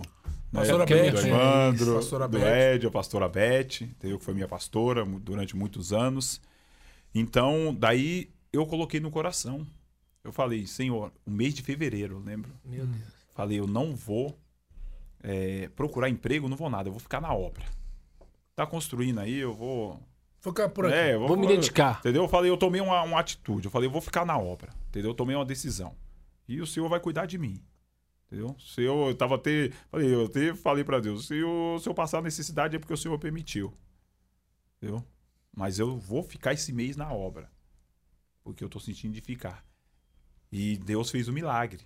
Daí quando foi no dia 28 de fevereiro, O último dia. no né? último dia, Meu Deus. Lembro como hoje. Estava em casa, minha mãe chegou lá. Né? Veio que veio. Ó, chegou um telegrama pra você. Hum. Tal. Daí, daí eu, né, o coração já, já disparou. Daí quando eu vi era o telegrama da, da FEBEM me chamando. Entendeu? O concurso que eu prestei, né? Fio, Funcionalismo público é, é, é ser muito bom, né? Mas Hoje é bom, imagina 20 anos atrás, te davam uma segurança. Então Deus fez isso na minha vida. Eu fiz um propósito com Deus, eu honrei o meu propósito e Deus abriu essa porta. Então, essa porta que tinha aberto foi Deus. E quando eu fui mandado embora lá injustamente, né, sendo acusado aí nas mídias aí, eu falei: não, Deus, o Senhor é minha justiça. Eu, daí passei esse tempo fora, oito meses depois retornei, graças a Deus Com a honra lavada, com inocente. a honra lavada, entendeu? Inocente, entendeu? Recebi o que tinha que receber, tanto financeiramente como entendeu? aquilo que né, a justiça nos, Uhum. nos concede, devolveu a nossa honra, a nossa dignidade. Então, foi mais uma experiência nesse trabalho, entendeu? Nessa, Não. nessa porta que Deus abriu. Isso, tá isso, isso. Agora, agora só voltando um pouco no que o senhor estava falando sobre que o senhor dedicou um mês de trabalho na igreja. Sim. Independente da igreja, independente de quem está assistindo hoje, eu acho que muita gente peca, pastor. Porque eu, como pastor, eu já vi muita gente orando. Ah, se Deus me abrisse uma porta, eu queria tanto ofertar na igreja. Né? Ele quer que Deus primeiro coloque o recurso na mão dele para ele poder ofertar. Só, só abre um parênteses aqui, o pastor Eduardo tá ouvindo. Ele falou: Estou te ouvindo, sou seu fã, pastor. Ô, meu pastor, eu sou o seu fã maior, então. Não, essa honra aí é minha. Pode continuar, pastor. Desculpa. Pastor Eduardo, eu também sou seu fã, pastor. Todos nós, né? Todos nós. E aí, pastor, ele. é, eu acho que isso serve de lição. Porque assim, eu sempre te falei aqui no altar que quem não tem recurso pode ofertar com o seu tempo de qualidade. Não é o tempo que. Porque a gente vê, às vezes, as, as pessoas é, é, assimilando a oferta só com dinheiro. Sim. E o serviço fica em segundo plano. Então, o senhor não tinha o dinheiro, mas tinha É, o tempo. tinha o E- tempo. E, não era só um tempo disponível, era um tempo que você falou, não, eu vou parar. É. E se esse mês nada acontecer, é, eu já tive em, em momentos da minha vida assim, que a gente precisa se posicionar, né? É. Deus, ou é isso ou não é. Porque. E isso muda muita coisa. Eu me lembro que antes de conhecer minha esposa, conta aqui rapidinho agora, o podcast é seu, mas eu vou pegar. Ó, Vou pegar uma. Vou pegar. não. antes de conhecer minha esposa. Aí, você come aí, pastor. É. Antes de conhecer minha esposa, eu tinha uma viagem marcada com os jovens, retiro de jovens, você lembra disso? Sim, sim, lembro. E eu era um dos líderes. Só que eu tava cansado, pastor, de toda vez ir no retiro dos jovens e solteiro. E eu queria ir acompanhado. Eu falei, Deus, eu tô orando tanto tempo por uma esposa e nada acontece. Porque às vezes a gente chega num ponto de indignação que você precisa fazer alguma coisa com essa indignação. Eu gosto de lidar com gente indignada, pastor. Porque nesse momento de indignação é o momento que você precisa pegar essa indignação e canalizar ela em alguma coisa. Tenho certeza que o senhor fez isso. Tava indignado, não, eu preciso de uma saída. Não tô conseguindo. O que, que eu faço com isso? Eu vou fazer isso. E aí eu falei pro meu amigo, olha, ele, ele também tava organizando. Eu falei, eu vou organizar o evento, vou fazer tudo que for preciso. Mas se até esse dia da gente embarcar pra viagem, Deus não me mostrar, eu, eu não não vou. Como não? Mas ele entrou comigo na oração. Então vamos orar. Isso fazia o quê? Uns quatro meses antes da gente ir. E foi, foi, foi, foi, foi. E, eu- e aí aconteceu outras coisas, mas assim, eu me lembro que um dia antes da gente embarcar, eu tava no sofá da minha sogra, Hum. pedindo a minha esposa, que agora é esposa na época, em namoro. Hum. Então eu levei. Ah, tem gente que não acredita. Irmão, desculpa. Mas pra mim era muito importante aquilo. É. E no último momento, o Senhor ele preparou. Então, momentos de indignação são o- é o cenário perfeito, perfeito para você tomar uma posição. Sim. Senhor, é aqui, é isso que eu preciso. Eu vou arriscar tudo. Não é tudo, né? o Senhor falou. É. Se eu passar necessidade, o Senhor quis. E o Senhor, ele não quer isso. Não quer. Não Ele quer, não quer. Deus não fica devendo nada pra ninguém. Não fica, né? irmão. Não fica. Entendeu? Então, o nosso Deus é um Deus que ele tem mais prazer em nos abençoar do que nós em sermos abençoados. Esse é o Deus que nós servimos. É um Deus que ele. ele é, a vontade dele é nos abençoar muito mais. Nós limitamos a ação de Deus na nossa vida. Por quê? Colocamos limitações. Às vezes acreditamos no médico, não acreditamos em Deus. Sim. Acreditamos no advogado, Evandro, e não acreditamos em É Deus. verdade. Acreditamos no juiz. Entendeu? Que aí tá, tá na mão do juiz, não, tá na mão de Deus. Acredita no vida. patrão, acredita no Isso, patrão. No patrão. Acredita no homem. É. Entendeu? E não acredita em Deus. Entendeu? Pra Deus mostrar que é Deus, entendeu? Ele tem que fazer um.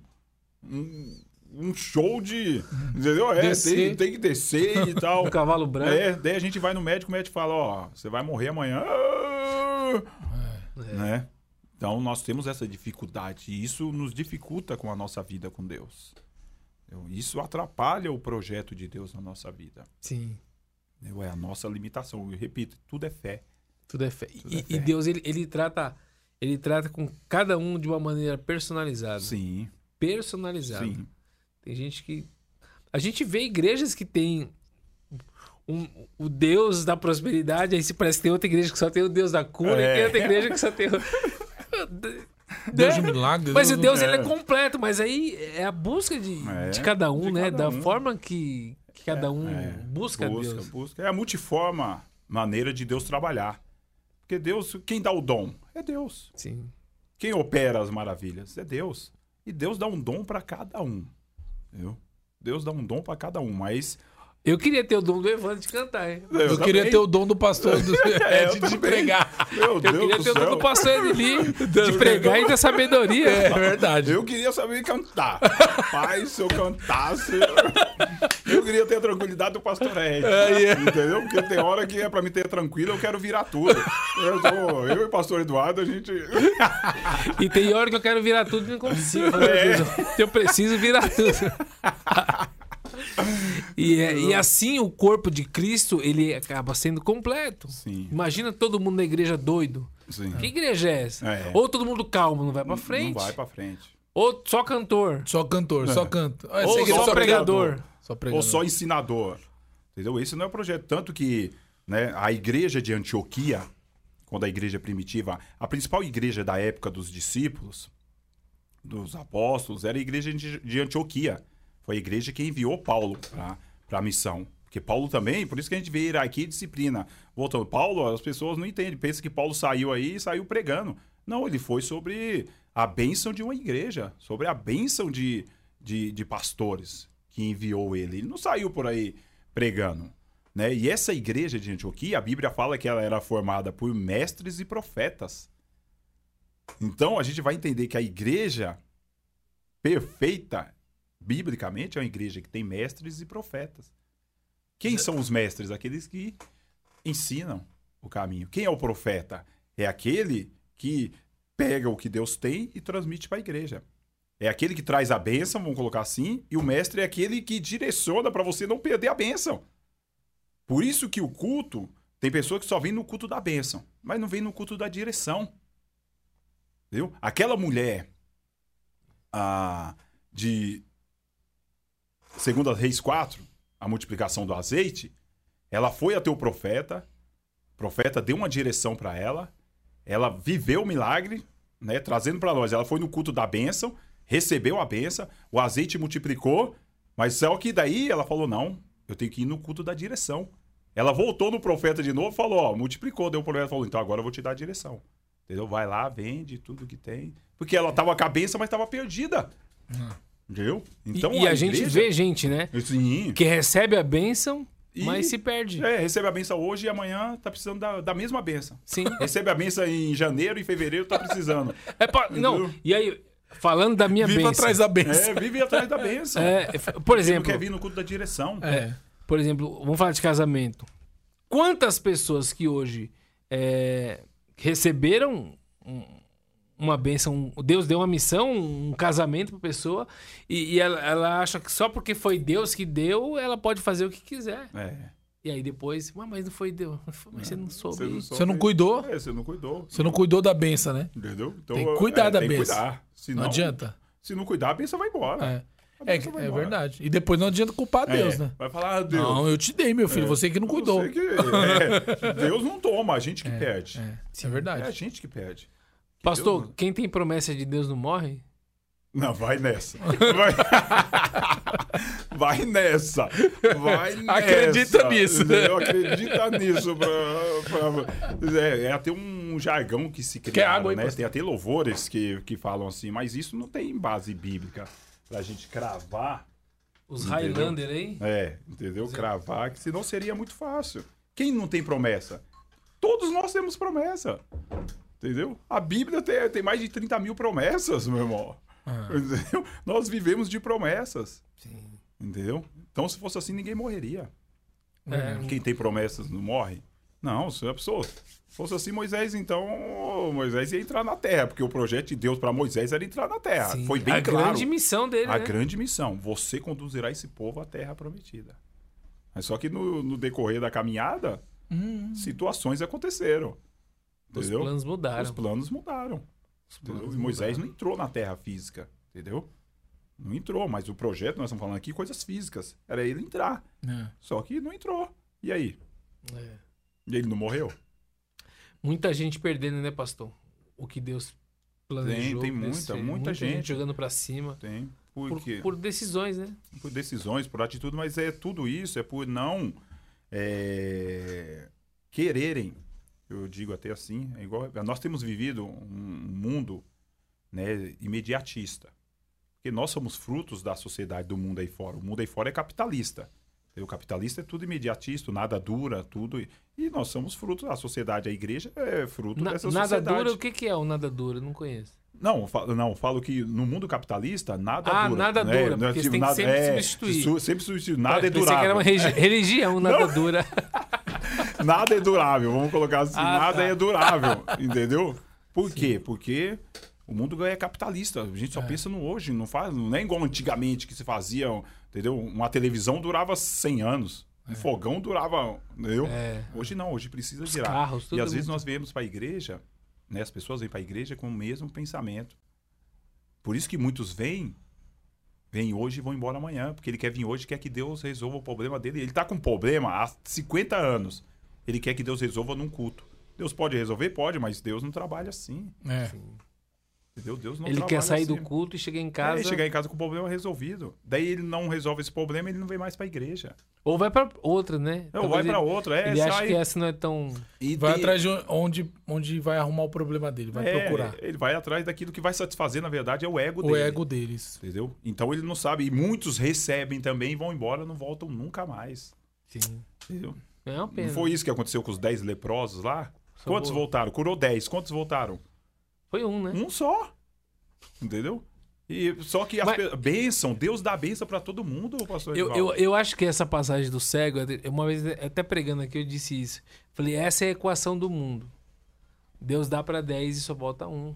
Por isso que a- alguém olha e fala assim, nossa, mas por que o mundo. in- Por que tanta gente no mundo e, são, e tão poucos crentes? É a equação da- É. de, de gratidão é essa, 10 por gratidão. 1. É, 10 por 1, porque as pessoas, elas vêm e não voltam. Só que bênção, Deus dá pra todo mundo. Só que o, pro- o propósito do evangelho não é bênção, o propósito do evangelho é, céu. Céu, salvação. Entendeu?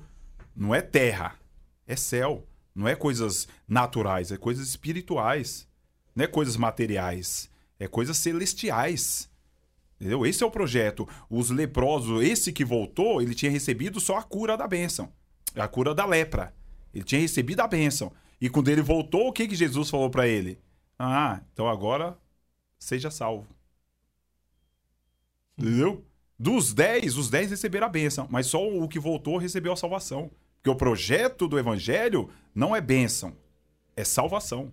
Não é coisas materiais, repito. Se nós esperarmos em Cristo somente nessa terra, nós somos os piores dos servos. Paulo falou isso aos Coríntios. Entendeu? Se nós esperarmos em Cristo somente aqui nessa terra, nós somos uns servos inúteis.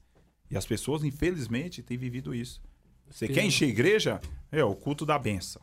Culto do. do, do- Agora, o culto da Receba. direção, o culto do. Entendeu? O culto que vai te dar uma direção, que vai te dar um ensinamento. Meu Deus do céu. É Eu, conheci um pastor que falou que ia fazer uma campanha do. É, largue, como que é? Tome a sua cruz, é. É, vendo. E siga-me. E siga-me. Porque não ia dar si ninguém. mesmo. Negue-se Ninguém si aparece. Não Mas é- aparece, mas é entendeu? verdade, Mas é. tudo isso é fruto É uma de triste realidade, né, pastor? É, É uma e isso triste- influencia o mundo. Entendeu? Isso influencia o mundo, porque essas pessoas elas vão reproduzir esse evangelho. Não, vamos lá que Deus vai resolver seu problema. Vamos lá que, entendeu? que Deus vai te dar o carro, vai te dar a casa. Deus dá. Deus dá. Isso daí para Deus não é nada. Mas o projeto maior do evangelho, a Bíblia não fala que Jesus veio para para nos dar carro, nos dar casa. Não, ele veio para salvar o mundo. É, Não e é mesmo, mesmo porque se, se, se esse evangelho fosse o evangelho correto, ele seria limitado assim, apenas para os necessitados e os ricos. Então, o, Né? o rico tá precisando de. Não. É, não tá, quer. não, tem dificuldade financeira. Não então, tem. por isso que o evangelho, ele alcança todos. Ele é para todos. Ele precisa ser universal, né? Tem que ser universal, mas o objetivo é a salvação, é céu. É céu. Porque não adianta ganhar o mundo inteiro e perder a nossa salvação. Sim. Infelizmente, o diabo tem colocado, inculcado isso aí na, no, no mundo aí, né? Na atmosfera espiritual aí do, de certos ambientes. Isso na cabeça do povo. E, e eu acho que, infelizmente, também hoje, nos nossos dias, o céu tem ficado para segundo plano. Tem.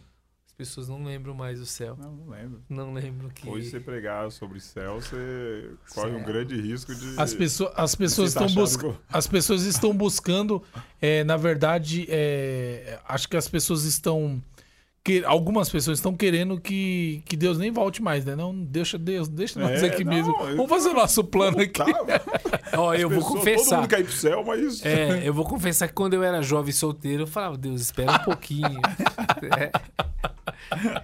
É, Mas graças a Deus já casei. É. Mas espera mais um pouquinho. Não, agora Deus já pode vir quatro filhos, né, irmão? pode vir, Meu Deus. Pode... Pastor, e por falar em céu, é, como é que foi que o senhor Sim, chegou? é verdade. Vamos lá. Acabamos- Vamos lá. Ó, a gente tá quase o quê? Meu Deus. Duas horas? Tem alguma pergunta aí antes dele começar? Não. O meu celular descarregou, não? Então, pessoal, quem tem alguma pergunta aí, depois manda no chat. Ou no meu WhatsApp descarregou. Quem quiser Só algumas meu... pessoas mandando um abraço. Kaique Cabral. Pronto, conhece, pastor? Kaique Kaique Cabral, Cabral. é. É, não sei se é meu, meu genro. Deve ser, então. Deve homem ser de meu Deus. genro. É. Tá fazendo uma média. É. O nome da Raquel. Se for, ele fez bem feito, porque assim, ó.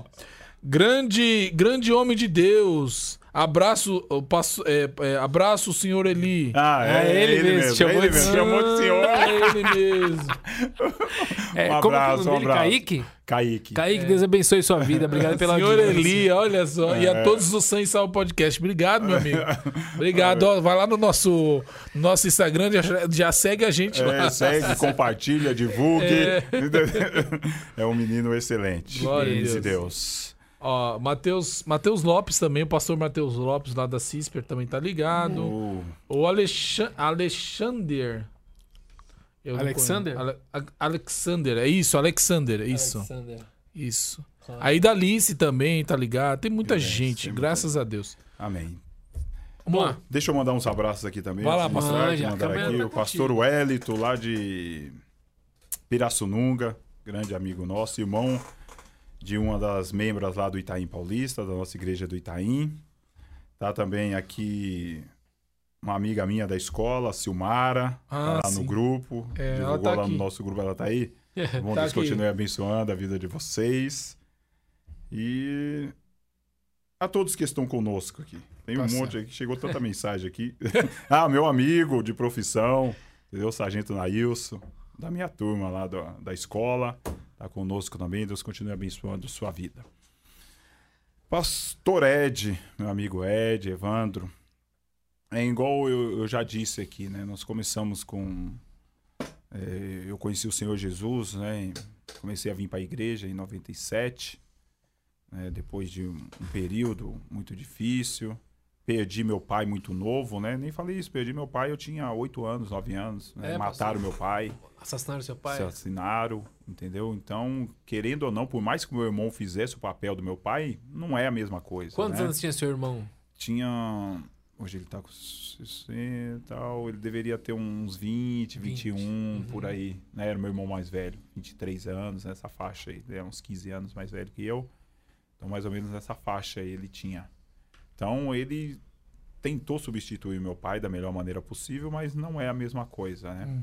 Então, né, isso não, também não justifica Sim, né, sim. ter uma infância rebelde igual eu tive. Mas daí conheci o Senhor Jesus, né, depois de uma grande dificuldade, porque em 97, daí me converti em janeiro, me batizei entendeu, em maio, dia 1 de maio, foi meu batismo, dia do trabalhador. Daí fiquei em 97, 98 na igreja, Aí na, nessa igreja. Brasil, para, Cristo. Brasil para Cristo. Daí fui acometido de uma enfermidade, né? Tuberculose naquele tempo. Hoje está mais fácil. Naquele tempo você Era. ficava seis meses fazendo tratamento e era, não tinha os recursos que tinham hoje. E durante esse, esse tempo, porque eu não aguentava andar, não aguentava sair de casa. E não é igual hoje que tem carro, que tem tudo. Hoje, né? Você Tudo é mais contato, fácil, né? Tudo é mais fácil, né? Chama, Aquele- chama o Uber para na porta é, da sua chama hoje. Aquele tempo não tinha, né? O pessoal que andava comigo eram eram pessoas humildes, então não tinha como estar me buscando. E eu não conseguia andar. Então isso acabou dificultando as minhas idas para a igreja. Entendeu? Daí eu ficava em casa ali. No começo você começa a ler, você ouvir, entendeu? Aquele tempo não tinha internet, aquele tempo não tinha programas televisivos, era tudo rádio, né? Então, daí, resumindo, fiquei seis meses e quando eu fui curado realmente da tuberculose, eu fui curado da tuberculose, mas fiquei doente espiritualmente. Hum. Recebi vida da tuberculose e morri espiritualmente. Meu entendeu? Deus. Daí foi quando eu não tinha mais força. Quando eu percebi, porque é sem perceber, né? Sem quando a gente nessa pandemia, hein, pastor? Então, o tanto de gente nessa pandemia, pastor, que Pastor, estão como? longe, Ó, ele- estão sem força, entendeu? Por conta que ficou nesse, nesse distanciamento. Nesse distanciamento. Distanciamento social e espiritual, né? sim, sim. Entendeu? E Isso é dificultoso. E para voltar, é só quem se afastou que sabe. Hum. Daí, resumindo, daí eu fiquei. Daí eu não fui mais para a igreja. Depois que eu, né? Eu fui meados de 99. Não, meados, final de 98 para 99, eu não fui mais para a igreja. Daí eu voltei, entendeu? A vida que eu era antes. Entendeu? Daí eu voltei a beber, entendeu? Bebia muito, entendeu? Me envolvi com outras coisas, entendeu? Comecei a ter a dar muito trabalho para minha mãe, para meus irmãos. qua- quantos anos o senhor tinha nessa época? Nessa época eu tinha 20 anos, vai. 20 anos. para 21. Uhum. 20 para 21 anos. Era um jovem Um ainda. jovem, um começando jovem, a vida. Um jovem. Entendeu? E isso acarretou, comecei a trazer muito problema. Daí comecei a, a pegar as coisas dentro de casa. O senhor morava onde nessa sustentar. época, pastor? Lá no Itaim, lá. Paulista. Lá no Itaim Paulista. Entendeu? Na onde eu nasci lá, né? Na Uhum. Rua Alto Juruá. Jardim Olga lá. Então eu começava a pegar as coisas dentro de casa para vender, entendeu? Para jogar, porque eu fiquei viciado no jogo também. No carteado? É, carteado. Era carteado. Viciado, entendeu? Daí então eu pegava as coisas. Daí eu, chegou um tempo que dentro de casa tinha que esconder tudo. Eu não podia nem entrar dentro de casa. Tinha um quartinho fora da minha casa.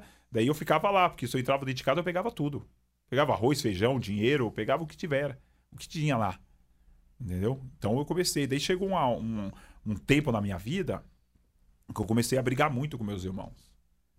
Daí chegou um dia lá que eu falei. E era em quantos, quantos irmãos? Nós éramos em, em quatro. Quatro. Né? E mais tudo três. junto? Morávamos tudo junto nessa Uhum. época. Seus né? irmãos, sua mãe. hein? Isso. Nós Uhum. morávamos todos juntos lá. E depois meu irmão casou, né? Daí veio. Aí ninguém tolera, né? Esse tipo de Não to- comportamento. não tolera, Já te isolaram. É, ainda. isolaram porque... Eles viram prisioneiro também, né, pastor? É, entendeu? E porque chega uma hora que, que cansa, né? Chega uma hora que tudo tem um limite, né? É. Você apoia, apoia, mas tudo tem um limite.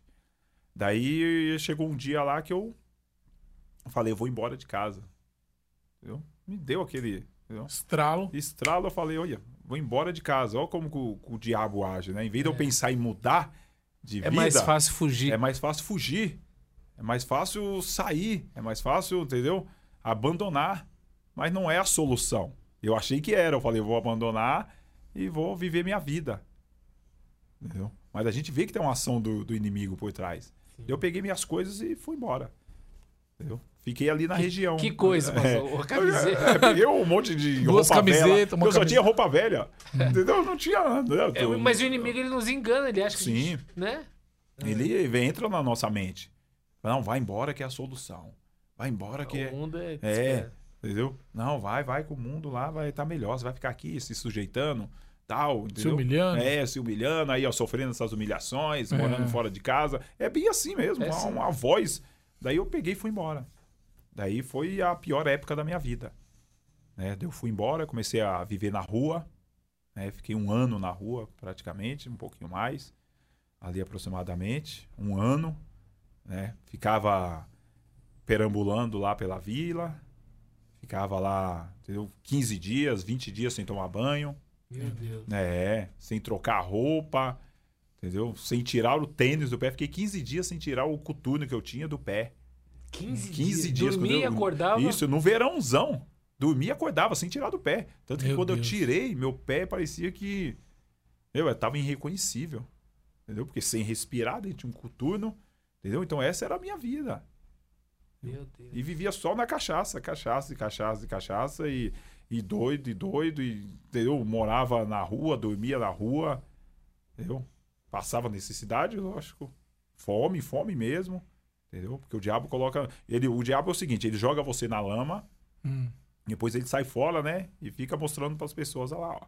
Olha ele lá, olha ele lá. E nessa época, a sua mãe, ela presenciou tudo, Então. toda essa fase. toda essa fase. E depois eu fui entender que, né, a gente daí volta novamente a ver como é a ação do, do diabo contra a família, né? Hum. Minha mãe sofria muito mais eu fora de casa do que eu dentro de casa, mesmo dando aqueles trabalhos. Hum. Porque pelo menos dentro ali ela Tava de olho. Tava de olho e eu Sabia fora. que estava comendo? É, entendeu? Hum. Ruim um pouco, minha roupa tava lavada e É. fora de casa. Entendeu? Então minha mãe sofreu muito mais. Imagina. Muito mais. Mas só que eu daí eu não queria mais voltar para casa. Chegou um. chega Aí um- você não queria mais. É, che- porque chegou um. No começo você pensa em voltar, mas depois chega um, um certo momento. Costuma, né? Costuma. Por isso que a gente vê muitos moradores de rua aí com família, com profissão, pessoas que eram bem-sucedidas, mas devido a N situações estão na rua. Entendeu? E você pergunta se quer voltar para casa, ele fala não. Mas como nós tem família, eu tenho tudo, não, não quero, tá bom aqui. É. Entendeu? Então a gente vê que é uma ação entendeu, do maligno por trás. Porque esse não é o projeto de Deus para o ser humano. Não é o projeto de Deus para mim e para a sua vida. Entendeu? Que a gente viva entendeu? essa vida de miséria, essa vida de desgraça, essa vida longe da família. Que a família é o, é o, o principal patrimônio que temos. O nosso maior patrimônio, como diz o pastor Josué Gonçalves. Mas eu acredito que seja o único patrimônio. Né? Nem o maior, é o único Uhum. patrimônio que a gente tem é a família. Por isso que o diabo luta tanto contra a família. Por isso que o diabo coloca tanto irmãos contra irmãos, É. né? casais, filhos contra pais, pais contra filhos. Porque o projeto maior de Deus, o ser humano aqui, depois da salvação, mas fisicamente falando, é a família.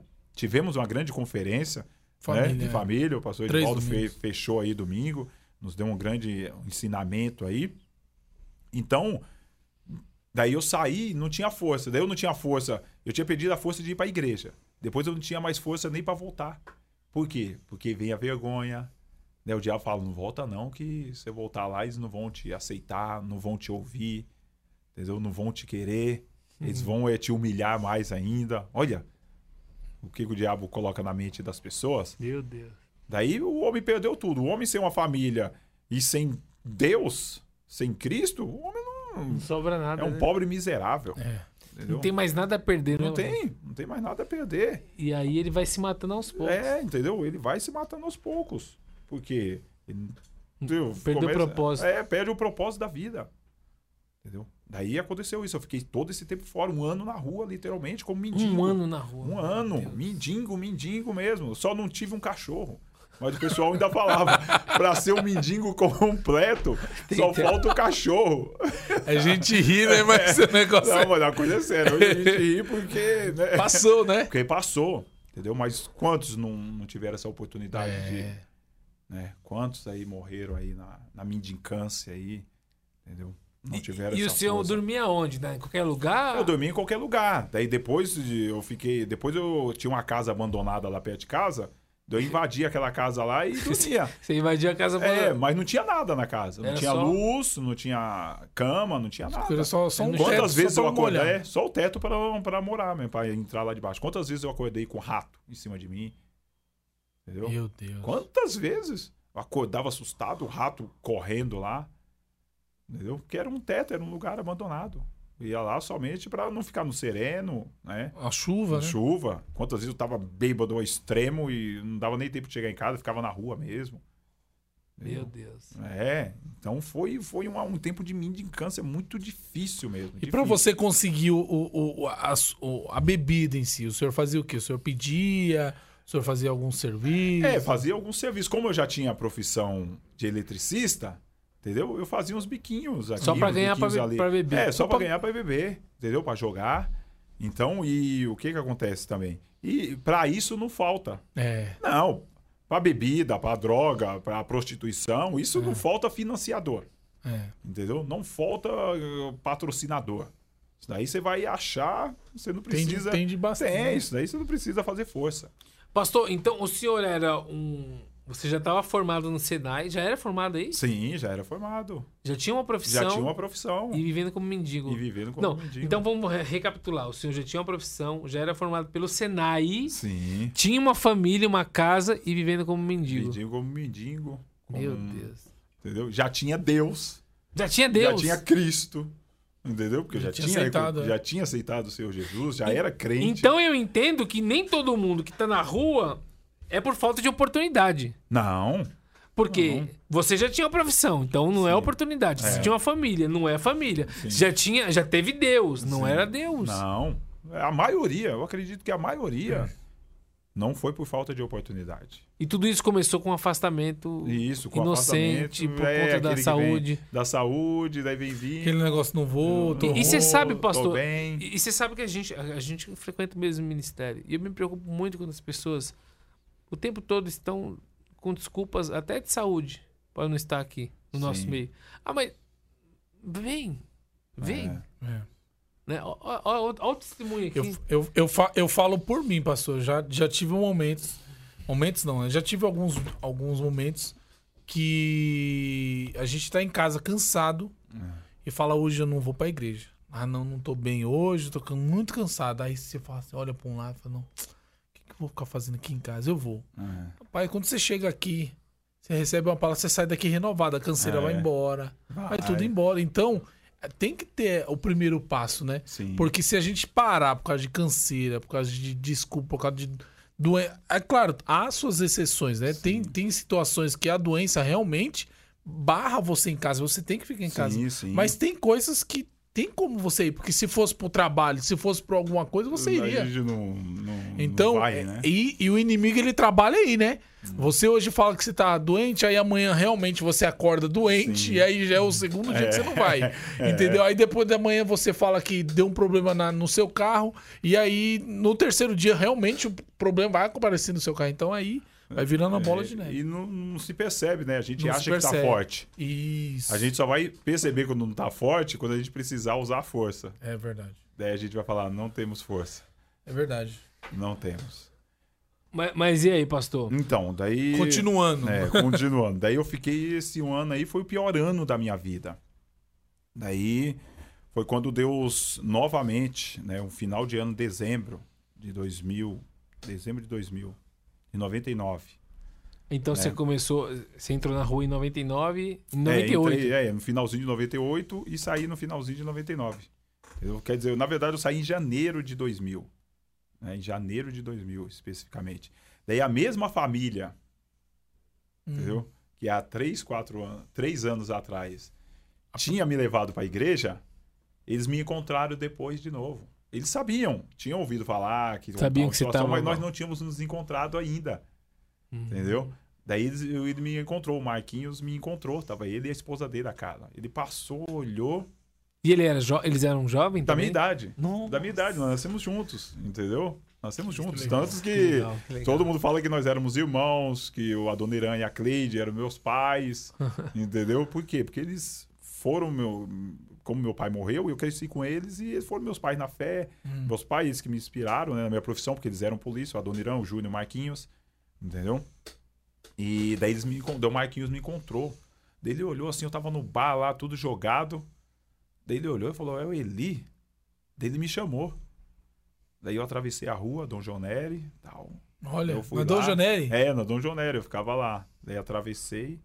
Daí ele falou, meu, não acredito, tal. Daí foi aquele chororô. Falou, não acredito, você tá nessa situação. Não, não, não. Nós vamos dar um jeito, nós vamos dar um... Você quer mudar? Você quer sair mesmo dessa vida? Falei, eu quero, essa não é a vida que Deus tem pra mim. Você me conhece, Marquinhos. Entendeu? Não é a vida que... Eu tenho família, eu tenho tudo. Não posso. Daí ele falou assim, então tá bom. Mas, pastor, é, que a gente vê também, a gente faz aqui na igreja um trabalho com moradores de rua, a gente vê, eles têm, eles falam a mesma coisa também. Isso aqui não é pra mim. Sim, Mas o senhor como teve é, essa experiência? Porque às às vezes a gente fala muito de fora, porque a gente, sim. mas o senhor viveu isso na, na sua pele. Você tinha essa consciência, mas não conseguia sair, é isso? Sim, você, você tem a consciência, mas você não tem força. Entendeu? É mais ou menos, não sei se vocês já tomaram choque. Já ficaram presos em choque. Quando é, o choque é, meio- é como se fosse quem já teve essa experiência de tomar choque, de ficar preso, ele vai saber, a mente está raciocinando, mas o corpo não corresponde. Hum, Entendeu? Você tá ali, até então você tá raciocinando, mas o corpo tá paralisado. porque A mente fala, eu vou sair. Só que você não consegue se corpo tá mexer. parado. O corpo tá parado. A mente tá te dando o o comando pro corpo, mas o corpo não não corresponde. consegue obe- Entendeu? obedecer. Não, não consegue obedecer. É tipo anestesia também, Isso, né? é tipo anestesia. Seu braço ali, é anestesia. Você tenta tal, mas não consegue. E é a mesma coisa. Essas pessoas, com certeza, ela não pede. Porque eu falei, o, o evangelho ele vai ficar lá dentro do temor. Porque Deus que vai falar, mas só que eles não têm força. Eu digo isso, pastor, porque as, as- a gente tá, tá muito habituado a- a- quando vai evangelizar na rua, a gente começa o hino e eles terminam. É. A gente lê a palavra e sabe como que é o versículo. Eles sabem. Então Você ele fala, sabe como? como que ele tá aqui. Mas É. é. justamente por causa disso, porque não tem força, não tem. Não tem é um negócio que. Tô todo arrepiado. É, que é, é- é- Por mais que a gente tenta aqui explicar, é, é inexplicável. É só quem vive mesmo. É uma prisão. É né? uma prisão, uma prisão que não tem força. E tem hora que você tem que. Você tem que romper em fé. Entendeu? E aí, foi, e aí o É, senhor... daí foi o que aconteceu. É, ele falou: você quer mudar? Eu falei: quero. Ele falou: então daqui 15 dias eu vou vir te buscar. Não, daqui 15 dias, se você quiser mudar, você vai atrás de mim. Ele me deu o telefone dele e falou: nós continuamos morando lá no mesmo lugar, que era na rua que eu nasci. Eu falei: então eu vou lá. Ah, então você não, não, não ia muito lá na, na sua rua, você não ia muito. Ou ia? Bem pouco, só passava. Só passava e ia bem pouco, porque né, eu ficava lá, já né, aquela vergonha, né? Tudo Uhum. aquele constrangimento. Era Não bem queria pouco. ver as pessoas. É, entendeu? Todo aquele, né? As pessoas que nasceu comigo, cresceu comigo, todo mundo na rua, né? Antigamente as famílias nasciam, cresciam, criavam filhos, É. né? Tudo no mesmo lugar ali, né? Isso, isso. Entendeu? Então eu falei, não, eu estava muito. Sentia muita vergonha e pela minha família também. Daí, 15 dias depois, daí eu fui lá, né? Na virada do ano, virou o ano, eu fui lá, falei, Marquinhos, eu tô aqui, eu preciso de ajuda. Preciso de ajuda. Ele falou, então tá bom. Então eu vou te levar. Eles tinham comprado uma chácara em Guararema. Ele falou, eu vou te levar para lá. Só que lá não vai ter bebida, lá não vai ter jogo, lá não vai ter cigarro, lá não vai ter nada. Entendeu? Eu falei, não, eu quero mudar. Eu preciso. E Foi. você ia ficar sozinho lá? Não, ia ficar eu e mais dois rapazes que estavam carpindo lá, estavam cuidando da chácara lá. Ah, mas era um E projeto de, de- De reabilitação? Não, era é, chácara que eles compraram. Não, chácara que eles compraram para eles mesmos. Ah, tá. Porque eles pra moram família. lá hoje, isso. Daí, só que tinha acabado de comprar, precisava carpir os matos e tal. Entendi. E deixou dois irmãos, eram É. dois irmãos da Brasil para Cristo, Hum. conhecido meu da época. Uhum. Então daí eu falei, não, eu vou. Daí fui para lá, fiquei 45 dias lá. 45. 45 dias. E aí, como que né? foi essa... É abstinência? difícil, dificílimo, dificílimo, mas em Deus. Entendeu? Com a ajuda de Deus, a ajuda dos irmãos, vamos na E força de oração. vontade, né? Força de vontade. Tem que ter força de vontade. Tem que ter. Tem que partir de você. Tem que ter. É entendeu? verdade. Tem que partir de você. Entendeu? Então, na sua opinião, hoje, ainda Deus ele trabalha, Deus ele age, Deus ele faz, mas a nossa vontade prevalece. Sim. Prevalece sim, é o ponto de É o, partida. é o ponto de É partida. a plataforma para Deus. Sim. Sim. Entendeu? É o ponto inicial. Entendeu? Daí o que que aconteceu? Daí, resumindo, daí voltei, daí fiquei esse tempo, todo mundo na vila preocupado, porque ninguém sabia para onde que eu tinha ido, minha família preocupada também. Ah, você não me Ah, não contou pra não, ninguém. Não contou pra ninguém. Não falou pra ninguém. Daí, 45 dias voltei. Daí, eles fez esse link com a minha família. Entendeu? Daí, nós começamos devagar tal. Entendeu? Fui Enquanto isso, você minha tava família morando com Na ele. casa deles, é. Com Em eles Guararema. lá. Em Guararema e aqui no Itaim. Guararema e aqui no Itaim. Ah, você tava morando. Isso, tá morando Na com casa eles mesmo. do- É. Tanto em Guararema, quando eles iam pra lá, eu ia. Quando eles ficavam aqui, eu ficava. Daí, não, de acordo com eles. Ele- Eles te abraçaram mesmo. né, Isso, abraçaram mesmo, abraçaram como filho. Só E eles eram de qual igreja? Da... Brasil para Brasil- Cristo. Brasil para Para Cristo. Cristo, para Cristo. Eu, eu fico impressionado, pastor, porque assim, a gente vê muito missionário, né? E, e às vezes é, é gente, é, é muita gente que é missionário, eu vi até alguém falando esses dias, que ser missionário de uma pessoa que você nunca mais vai ver, É, né? Você vai evangelizar, mas você nunca mais vai ver. sim, Agora você todo dia tem que enfrentar, porque para eles era um risco, sim. né? Se sua mãe não quis, É, não é que não quis, né? Você saiu da casa da sua mãe, você já estava morando isolado. sim. Não, é. é- Foi- é- Foi é- Deus, é, né? Foi Deus, é um negócio que é Deus. Porque ninguém vai, vai pegar um, um morador de rua, entendeu? Assim, por mais que conhecesse, entendeu? E colocar Uhum. dentro de casa, entendeu? Dar toda a liberdade, dar toda a confiança. Daí eles fizeram isso. E quando eu retornei pro Itaim, daí foi. As coisas foi. Daí eu retornei pra igreja, comecei a ir pra igreja. Daí eu retornando pra igreja, as coisas começou a andar. Entendeu? Daí Deus devolveu a, né, meu relacionamento com meus irmãos, com a minha mãe. Daí Deus abriu a porta, né? Repita, daí foi quando Deus abriu a porta da, do concurso público da FEBEM. Daí Deus me deu uma família, entendeu? Me deu esposa, filhos. Ah, e foi, Me deu foi uma muito rápido essa fase? maravilhosa. Foi tudo muito rápido, entendeu? Nossa. Tudo muito rápido, entendeu? Me deu uma sogra maravilhosa que né, Sim, partiu para Cristo aí no sim, final conheci do ano ela. entendeu? Deu uma família maravilhosa, entendeu? Então, daí Deus me restituiu tudo. E você nunca imaginava que. Não. Lá, lá na rua você. Não, até hoje, até hoje as pessoas, entendeu? Que às vezes tem pessoas aí que faz 10, 20, 15 anos que não me conhecem, quando me vê não acredita. Entendeu? Porque que me te viram naquela atrás, porque me viram naquela situação. Não acredita, entendeu? O que Deus fez na minha vida, a transformação. Entendeu? Uhum. Tanto que quando né, nós montamos esse grupo aqui do, dos amigos lá do Charles, entendeu? Foi o pessoal da minha juventude. Então eles acompanharam essa minha fase. Quando nós montamos o Achou grupo. que você tava já. É, entendeu? Eles tinham há muitos, né? Fazia muito tempo que não nos conhecia, outros tinham já sabiam que nós tínhamos mudado, né? Ah. Porque viraram evangélicos também, muitos são evangélicos, tal. Então, mas muitos, meu, alegrou, ficaram muito felizes com a minha situação, entendeu? Ficaram muito, né, contentes com a situação, tanto que é, essa minha diretora, que era da minha professora da É época, a? minha diretora, Célia. A Célia. Silmara é minha amiga Ah, da tá. escola, Certo. entendeu? Uhum. Estudamos A Célia é a juntos. diretora, A que Célia era é a professora. diretora, é. Tá até com um projeto aí do Estado aí, e ela me, me chamou para mim contar a minha vida, que vai ser exposto aí, um projeto que o Estado tá aí, entendeu? Para me contar o meu testemunho, escrever, entendeu? É a Célia. Bueno? Isto, ela tá aí? Ela tava, tava aí. Tá Ela aqui. tava? Cé- Não, ela tá aqui, Célia Bueno. Ô, Célia! Ela falou assim, ó. Fico muito feliz pela sua vida. Deus te abençoe sempre. Entendeu? vendo? São pessoas que. E isso nos alegra, a gente vê o que, que, que Deus fez, né? E Deus faz. Se Deus fez isso na minha vida, Ele pode fazer na vida de qualquer um. Se Deus me tirou daquela situação que eu tava, de vergonha, de humilhação, entendeu? Um morador de rua, literalmente, Deus pode fazer qualquer coisa, Deus pode salvar. Você que me ouve aí. Deus pode salvar, mudar a história do seu filho, do seu esposo, suas filhas, da sua esposa. Deus é um Deus que faz o impossível. Quem diria, muitos hoje ainda nem acreditam, entendeu? Que eu, eu sou um ex-morador de rua. E Deus fez isso na minha vida. Entendeu? Me deu uma profissão, deu me deu uma dignidade, uma família, que é o maior patrimônio que o homem tem. Entendeu? Me deu uma esposa maravilhosa, filhos excelentes, entendeu? Que é o meu motivo maior hoje. Entendeu? Me devolveu a, a comunhão, a alegria de estar na casa do Senhor, de servir a Deus. Então não tem preço que pague, é só Deus que faz isso. Só Deus é que muda a história do homem. O Deus que, que, que me resgatou daquela vida de humilhação é o Deus que faz o que o dinheiro não faz. E aquela mãe que vai ouvir aqui esse podcast ou tá ouvindo agora e o filho Tá já desistiu, já abriu mão do Não, filho. não desista do seu filho. Não desista da sua família. Porque Deus é o Deus que muda. Igual eu disse, Deus é o Deus que faz o que o dinheiro não faz, o que o governo não faz, o que o psicólogo, o psiquiatra, o que o diploma não faz, o que o conhecimento humano não faz. Deus faz, tem coisas que só Deus faz.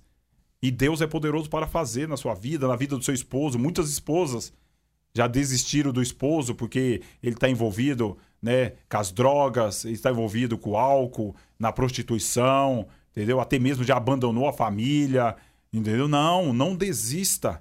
Busque em Deus uma direção para sua casa, para sua família, e Deus vai restituir, vai mudar a história desse jovem, vai mudar a história dessa jovem. Errar, falhar, todos nós somos falhos, erramos, somos passíveis de cometer erros, uns maiores, outros menores, mas todos cometemos. Mas Deus é um Deus que perdoa. Deus é um Deus que muda a vida, que muda a história, porque eu sou uma testemunha viva disso. Que Deus mudou a minha história. Deus mudou a minha vida. No momento que nem eu mesmo acreditava que teria uma solução, Deus preparou um caminho, mudou a minha vida, me deu, entendeu? igual eu digo, a dignidade novamente, devolveu tudo aquilo que eu tinha perdido e me devolveu muito mais do que eu mereço.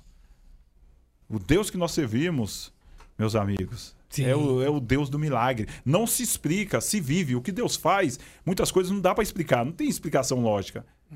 Deus faz para nós vivermos e continuarmos acreditando que Ele é, é, é poderoso para reverter qualquer situação. Qualquer situação, Deus é poderoso para reverter o quadro, seja uma enfermidade, entendeu? que o médico já decretou. Não, Deus é poderoso para curar.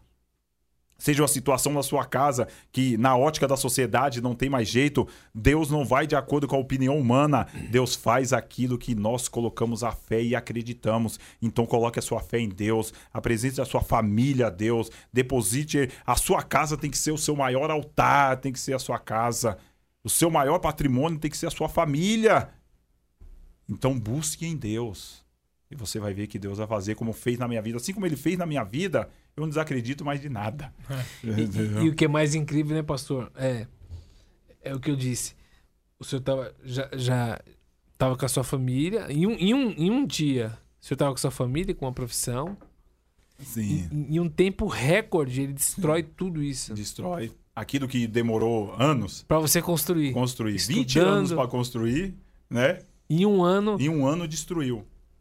E, e, e isso é tão marcante que você que o senhor mesmo disse que tem gente que hoje nem acredita, porque marcou tanto eles. Marcou tanto. Porque pra eles você já tinha morrido, já. Já, é, já tinha, entendeu? Ah, Quer dizer, aquele um, 20 anos que eu construí, em um ano o diabo destruiu, e aquele um ano é a visão que muitos ainda têm. Marcou, né? Muitos ainda Tá tinham. Marcou. Marcou. Eles falaram, não. Entendeu? Eles falam, não, só Deus poderia fazer isso na sua vida. Porque tem coisas que só Deus mesmo poderia fazer. E na minha vida foi só Deus poderia reverter o meu quadro. Daí depois me, me- repito, daí me deu toda uma estrutura familiar, profissional, espiritual. Entendeu? Me devolveu, entendeu? E me deu muito mais do que, do que eu merecia. Daí hoje nós estamos, somos uns exemplos. O que me alegra hoje, eu faço questão. Muitas vezes eu passei com meu filho em algumas ruas, não muito tempo atrás, antes da pandemia, fazia questão de passar com meu filho em algumas ruas e, e parar perante algumas das pessoas que me conheceram lá. Uhum. E que continuam na mesma vida que eu Meu vivia Deus, antes. Meu Deus. Eles falam aí, eles falavam pro meu filho, meu, seu pai é um exemplo. Entendeu? Meu, seu pai andava com nós aqui. Olha só. E eles estão até hoje eles lá. estão até hoje. Não conseguiram, não, conseguiram sair. Não conseguiram sair. Entendeu? Muitos morreram nessa vida. Muitos perderam tudo nessa vida e não conseguiram restituir. E aquilo que eu demorei 20 anos para construir, o diabo destruiu em um ano, mas em dois anos Deus me devolveu tudo de novo. Olha aí. Deus me deu E família. tá desfrutando até hoje. Estou desfrutando até hoje. Entendeu? E hoje estou aqui no Ministério Aviva, desfrutando as bênçãos de Deus aqui com, com vocês, né? Tendo um pastor excelente, o pastor Eduardo, entendeu? Uma família, a pastora Tati, uma família em Cristo. Porque a igreja é uma família. A igreja dá esse suporte. É. Porque eu cheguei até aqui por causa de Deus, por causa da minha família e por causa da igreja. Entendeu? Não tenho esse tripé foi fundamental, entendeu? Na minha recuperação, na minha restauração. Então, vou, novamente você que nos ouve aí. Esse foi o, o segredo da minha vida. Então eu quero dizer para você, ainda há esperança ainda há esperança para a sua situação. Por mais difícil que esteja, para Deus não há impossível. Porque quando Deus quer mudar a história do homem, ele muda. Só depende de tomarmos uma atitude e acreditarmos que o nosso hoje, o nosso amanhã, melhor dizendo, tem que ser melhor do que o hoje. E o nosso depois da manhã tem que ser melhor do que amanhã. E só em Deus nós vamos conseguir é, viver um- uma coisa sólida, uma coisa durável, né? uma coisa duradoura. Então, você continue acreditando em Deus. Em Deus. Deposite a sua esperança em Deus, as suas fichas em Deus. E você vai ver o que Deus vai fazer na sua vida. Então, esse é, o- é- é um, é um breve histórico da, da minha vida. Não, mas é, é inspirador, é sensacional, é sensacional. É, bom, tem mais pergunta aí? Não, tem algumas pessoas. Tem muita gente. O tempo, o tempo já- Rapaz, é, o tempo já tá. Já estamos. É, tem muita gente mandando a paz, né? Tem um- a Érica Souza, boa noite, pastores. Estamos Érica ligados Souza, nesse podcast. Pastor Eli. Tem um pastor, tem um presbítero Roberto também, que tá ligadinho. Tem a Silmara que tá ligada. Tem a Marta é, Flamínio, que tá ligada. Tem o Renê também, o Diácono Renê, que está ligadinho. Então, tem muitas pessoas que estão aí. Deus abençoe vocês aí do Ministério Aviva que está ligado, que está atento a esse podcast. Amém. Bom, e bom, a gente já tá há algum tempo aí. Mais de duas Deixa- horas. Meu Deus. deixamos aí um-. Mas foi muito bom, muito, Muito bom, bom, muito, muito bom. gratificante, pastor. De verdade, de verdade. Amém. Quem não conhecia essa história, eu já tive o prazer de conhecer, Sim. mas sempre quando eu, eu escuto, eu fico muito sensibilizado, muito tocado, né? Tanto pra gente a gente cuidar, a Bíblia diz, né, Pra quem quem tá em pé, se cuide pra que não caia, Sim, né? É. sim. Porque o senhor não, não é que o senhor não conhecia, não é que É. você não tinha, nunca teve contato. Você já tinha o contato, você já estava formado, já tinha uma estrutura, tinha uma família. E mesmo assim, o inimigo ele tinha planejado destruir sua vida, Sim. né? Era pra você estar até hoje lá com, com, com essas pessoas essas que infelizmente não conseguiram sair. É verdade. Então a minha mensagem aqui pra você aí também hoje que que tá vivendo dias difíceis, dias é, e, e momentos que você vê que não é o que Deus tem pra você, tome essa história, cuidado. Tudo que você construiu durante sua vida, sua casa, sua família, sua profissão, é, é muito pouco tempo que você perde. Você pode perder tudo o que vo- você construiu, né? Bom, é isso. É isso. É isso. Pastor, deixa quer, quer falar? Não, não, é só dizer mesmo que é um, um breve relato, porque a gente, né, um ano, imagina o que aconteceu em um ano, né? Muitas, muitas coisas, mas a gente fez um, um breve relato aqui para Uhum. mostrar o, o poder de Deus, né? Eu, eu acho que é o cabo ele. Ah, acho que eu bati aqui. Não, tudo bem. Eu bati aqui, você, é, eu vi que eu bati aqui e deu, apagou ali. Entendeu? Eu quero agradecer, Ed, Evandro, pelo convite. Imagina. Nós que agradecemos. Vocês que estiveram foi conosco, nossa. foi, Foi uma honra muito grande ter participado desse podcast aqui. Né, vocês que, que nos acompanharam, né, foi um... obrigado, tá bom, pela audiência aí. Deus continue abençoando a vida de vocês. Um beijo, um abraço no coração de todos vocês. E, e repito, Deus, Deus faz. Deus faz. E hoje eu sou um pastor de igreja. Eu, hoje eu, eu direciono pessoas, continuo sendo direcionado, continuo sendo instruído, mas hoje instruímos, né, pastor Ed? Uhum. pessoas, né? Relatamos as nossas experiências, tem sido de muita valia por onde eu passo, na minha profissão também, sempre, né? Que Deus prepara uma oportunidade, a gente tenta né, compartilhar um pouco de informação e hoje eu posso dizer que que, que como que eu poderia que eu sou eu sou eu sou realizado realizado pelo que Deus fez. Né? Repito, me deu uma família maravilhosa, me deu uma igreja maravilhosa, me deu, deu uma profissão que eu amo, que eu faço. E só tenho a agradecer. O que, que eu daria eu ao Senhor por todos os benefícios que Ele tem me dado? Então Deus continue abençoando. Uma boa noite a vocês. E estamos à disposição aí para maiores informações.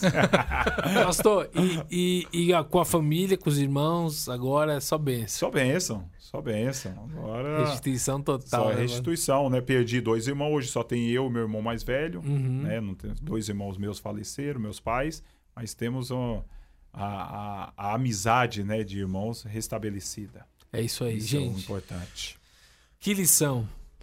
Eu, eu tenho a lição do pastor Eli, sempre quando eu lembro da história dele, eu, eu, eu sempre busco a fazer uma, um autoexame, porque quando a gente vê alguém na rua, quando a, a gente vê alguém mendigando, alguém se drogando, alguém que você nem imagina o que tem por trás daquela história, a gente precisa ver neles a imagem e semelhança de Deus É, né, que Deus pode restituir. Se a gente não enxergar neles um pastor, é.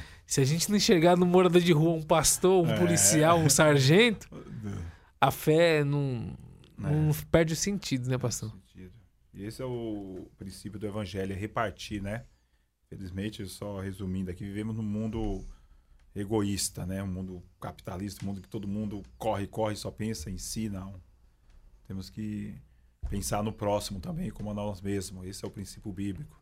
Amar a Deus acima de todas as coisas e o nosso próximo como nós nos amamos, né? Amar a Deus, o próximo como Cristo nos amou. Então isso vai, vai muito além de, de dinheiro, né? Isso vai muito além de dinheiro. Vai, uma atitude, às vezes, nossa pode mudar a vida de uma pessoa. Foi o que aconteceu na minha vida. Uma atitude daquela família mudou a minha história e hoje eu estou aqui, graças a Deus e a eles. Amém. Amém. E é isso aí, gente. Caminhamos para o final. Final. Final, uma pena, acabou. uma pena, Uma pena, tava tão acabou. bom. Ah, Passou ali.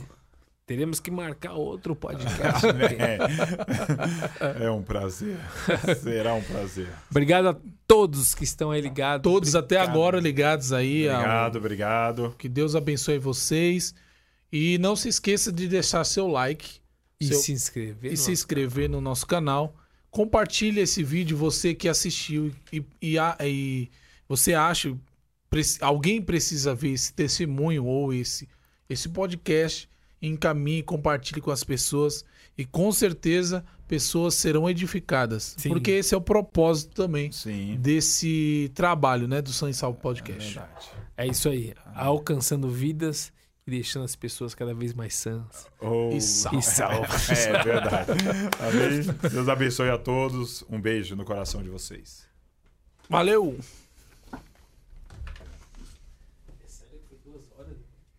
Duas horas, né? Duas horas. Meu Deus, passou, hein?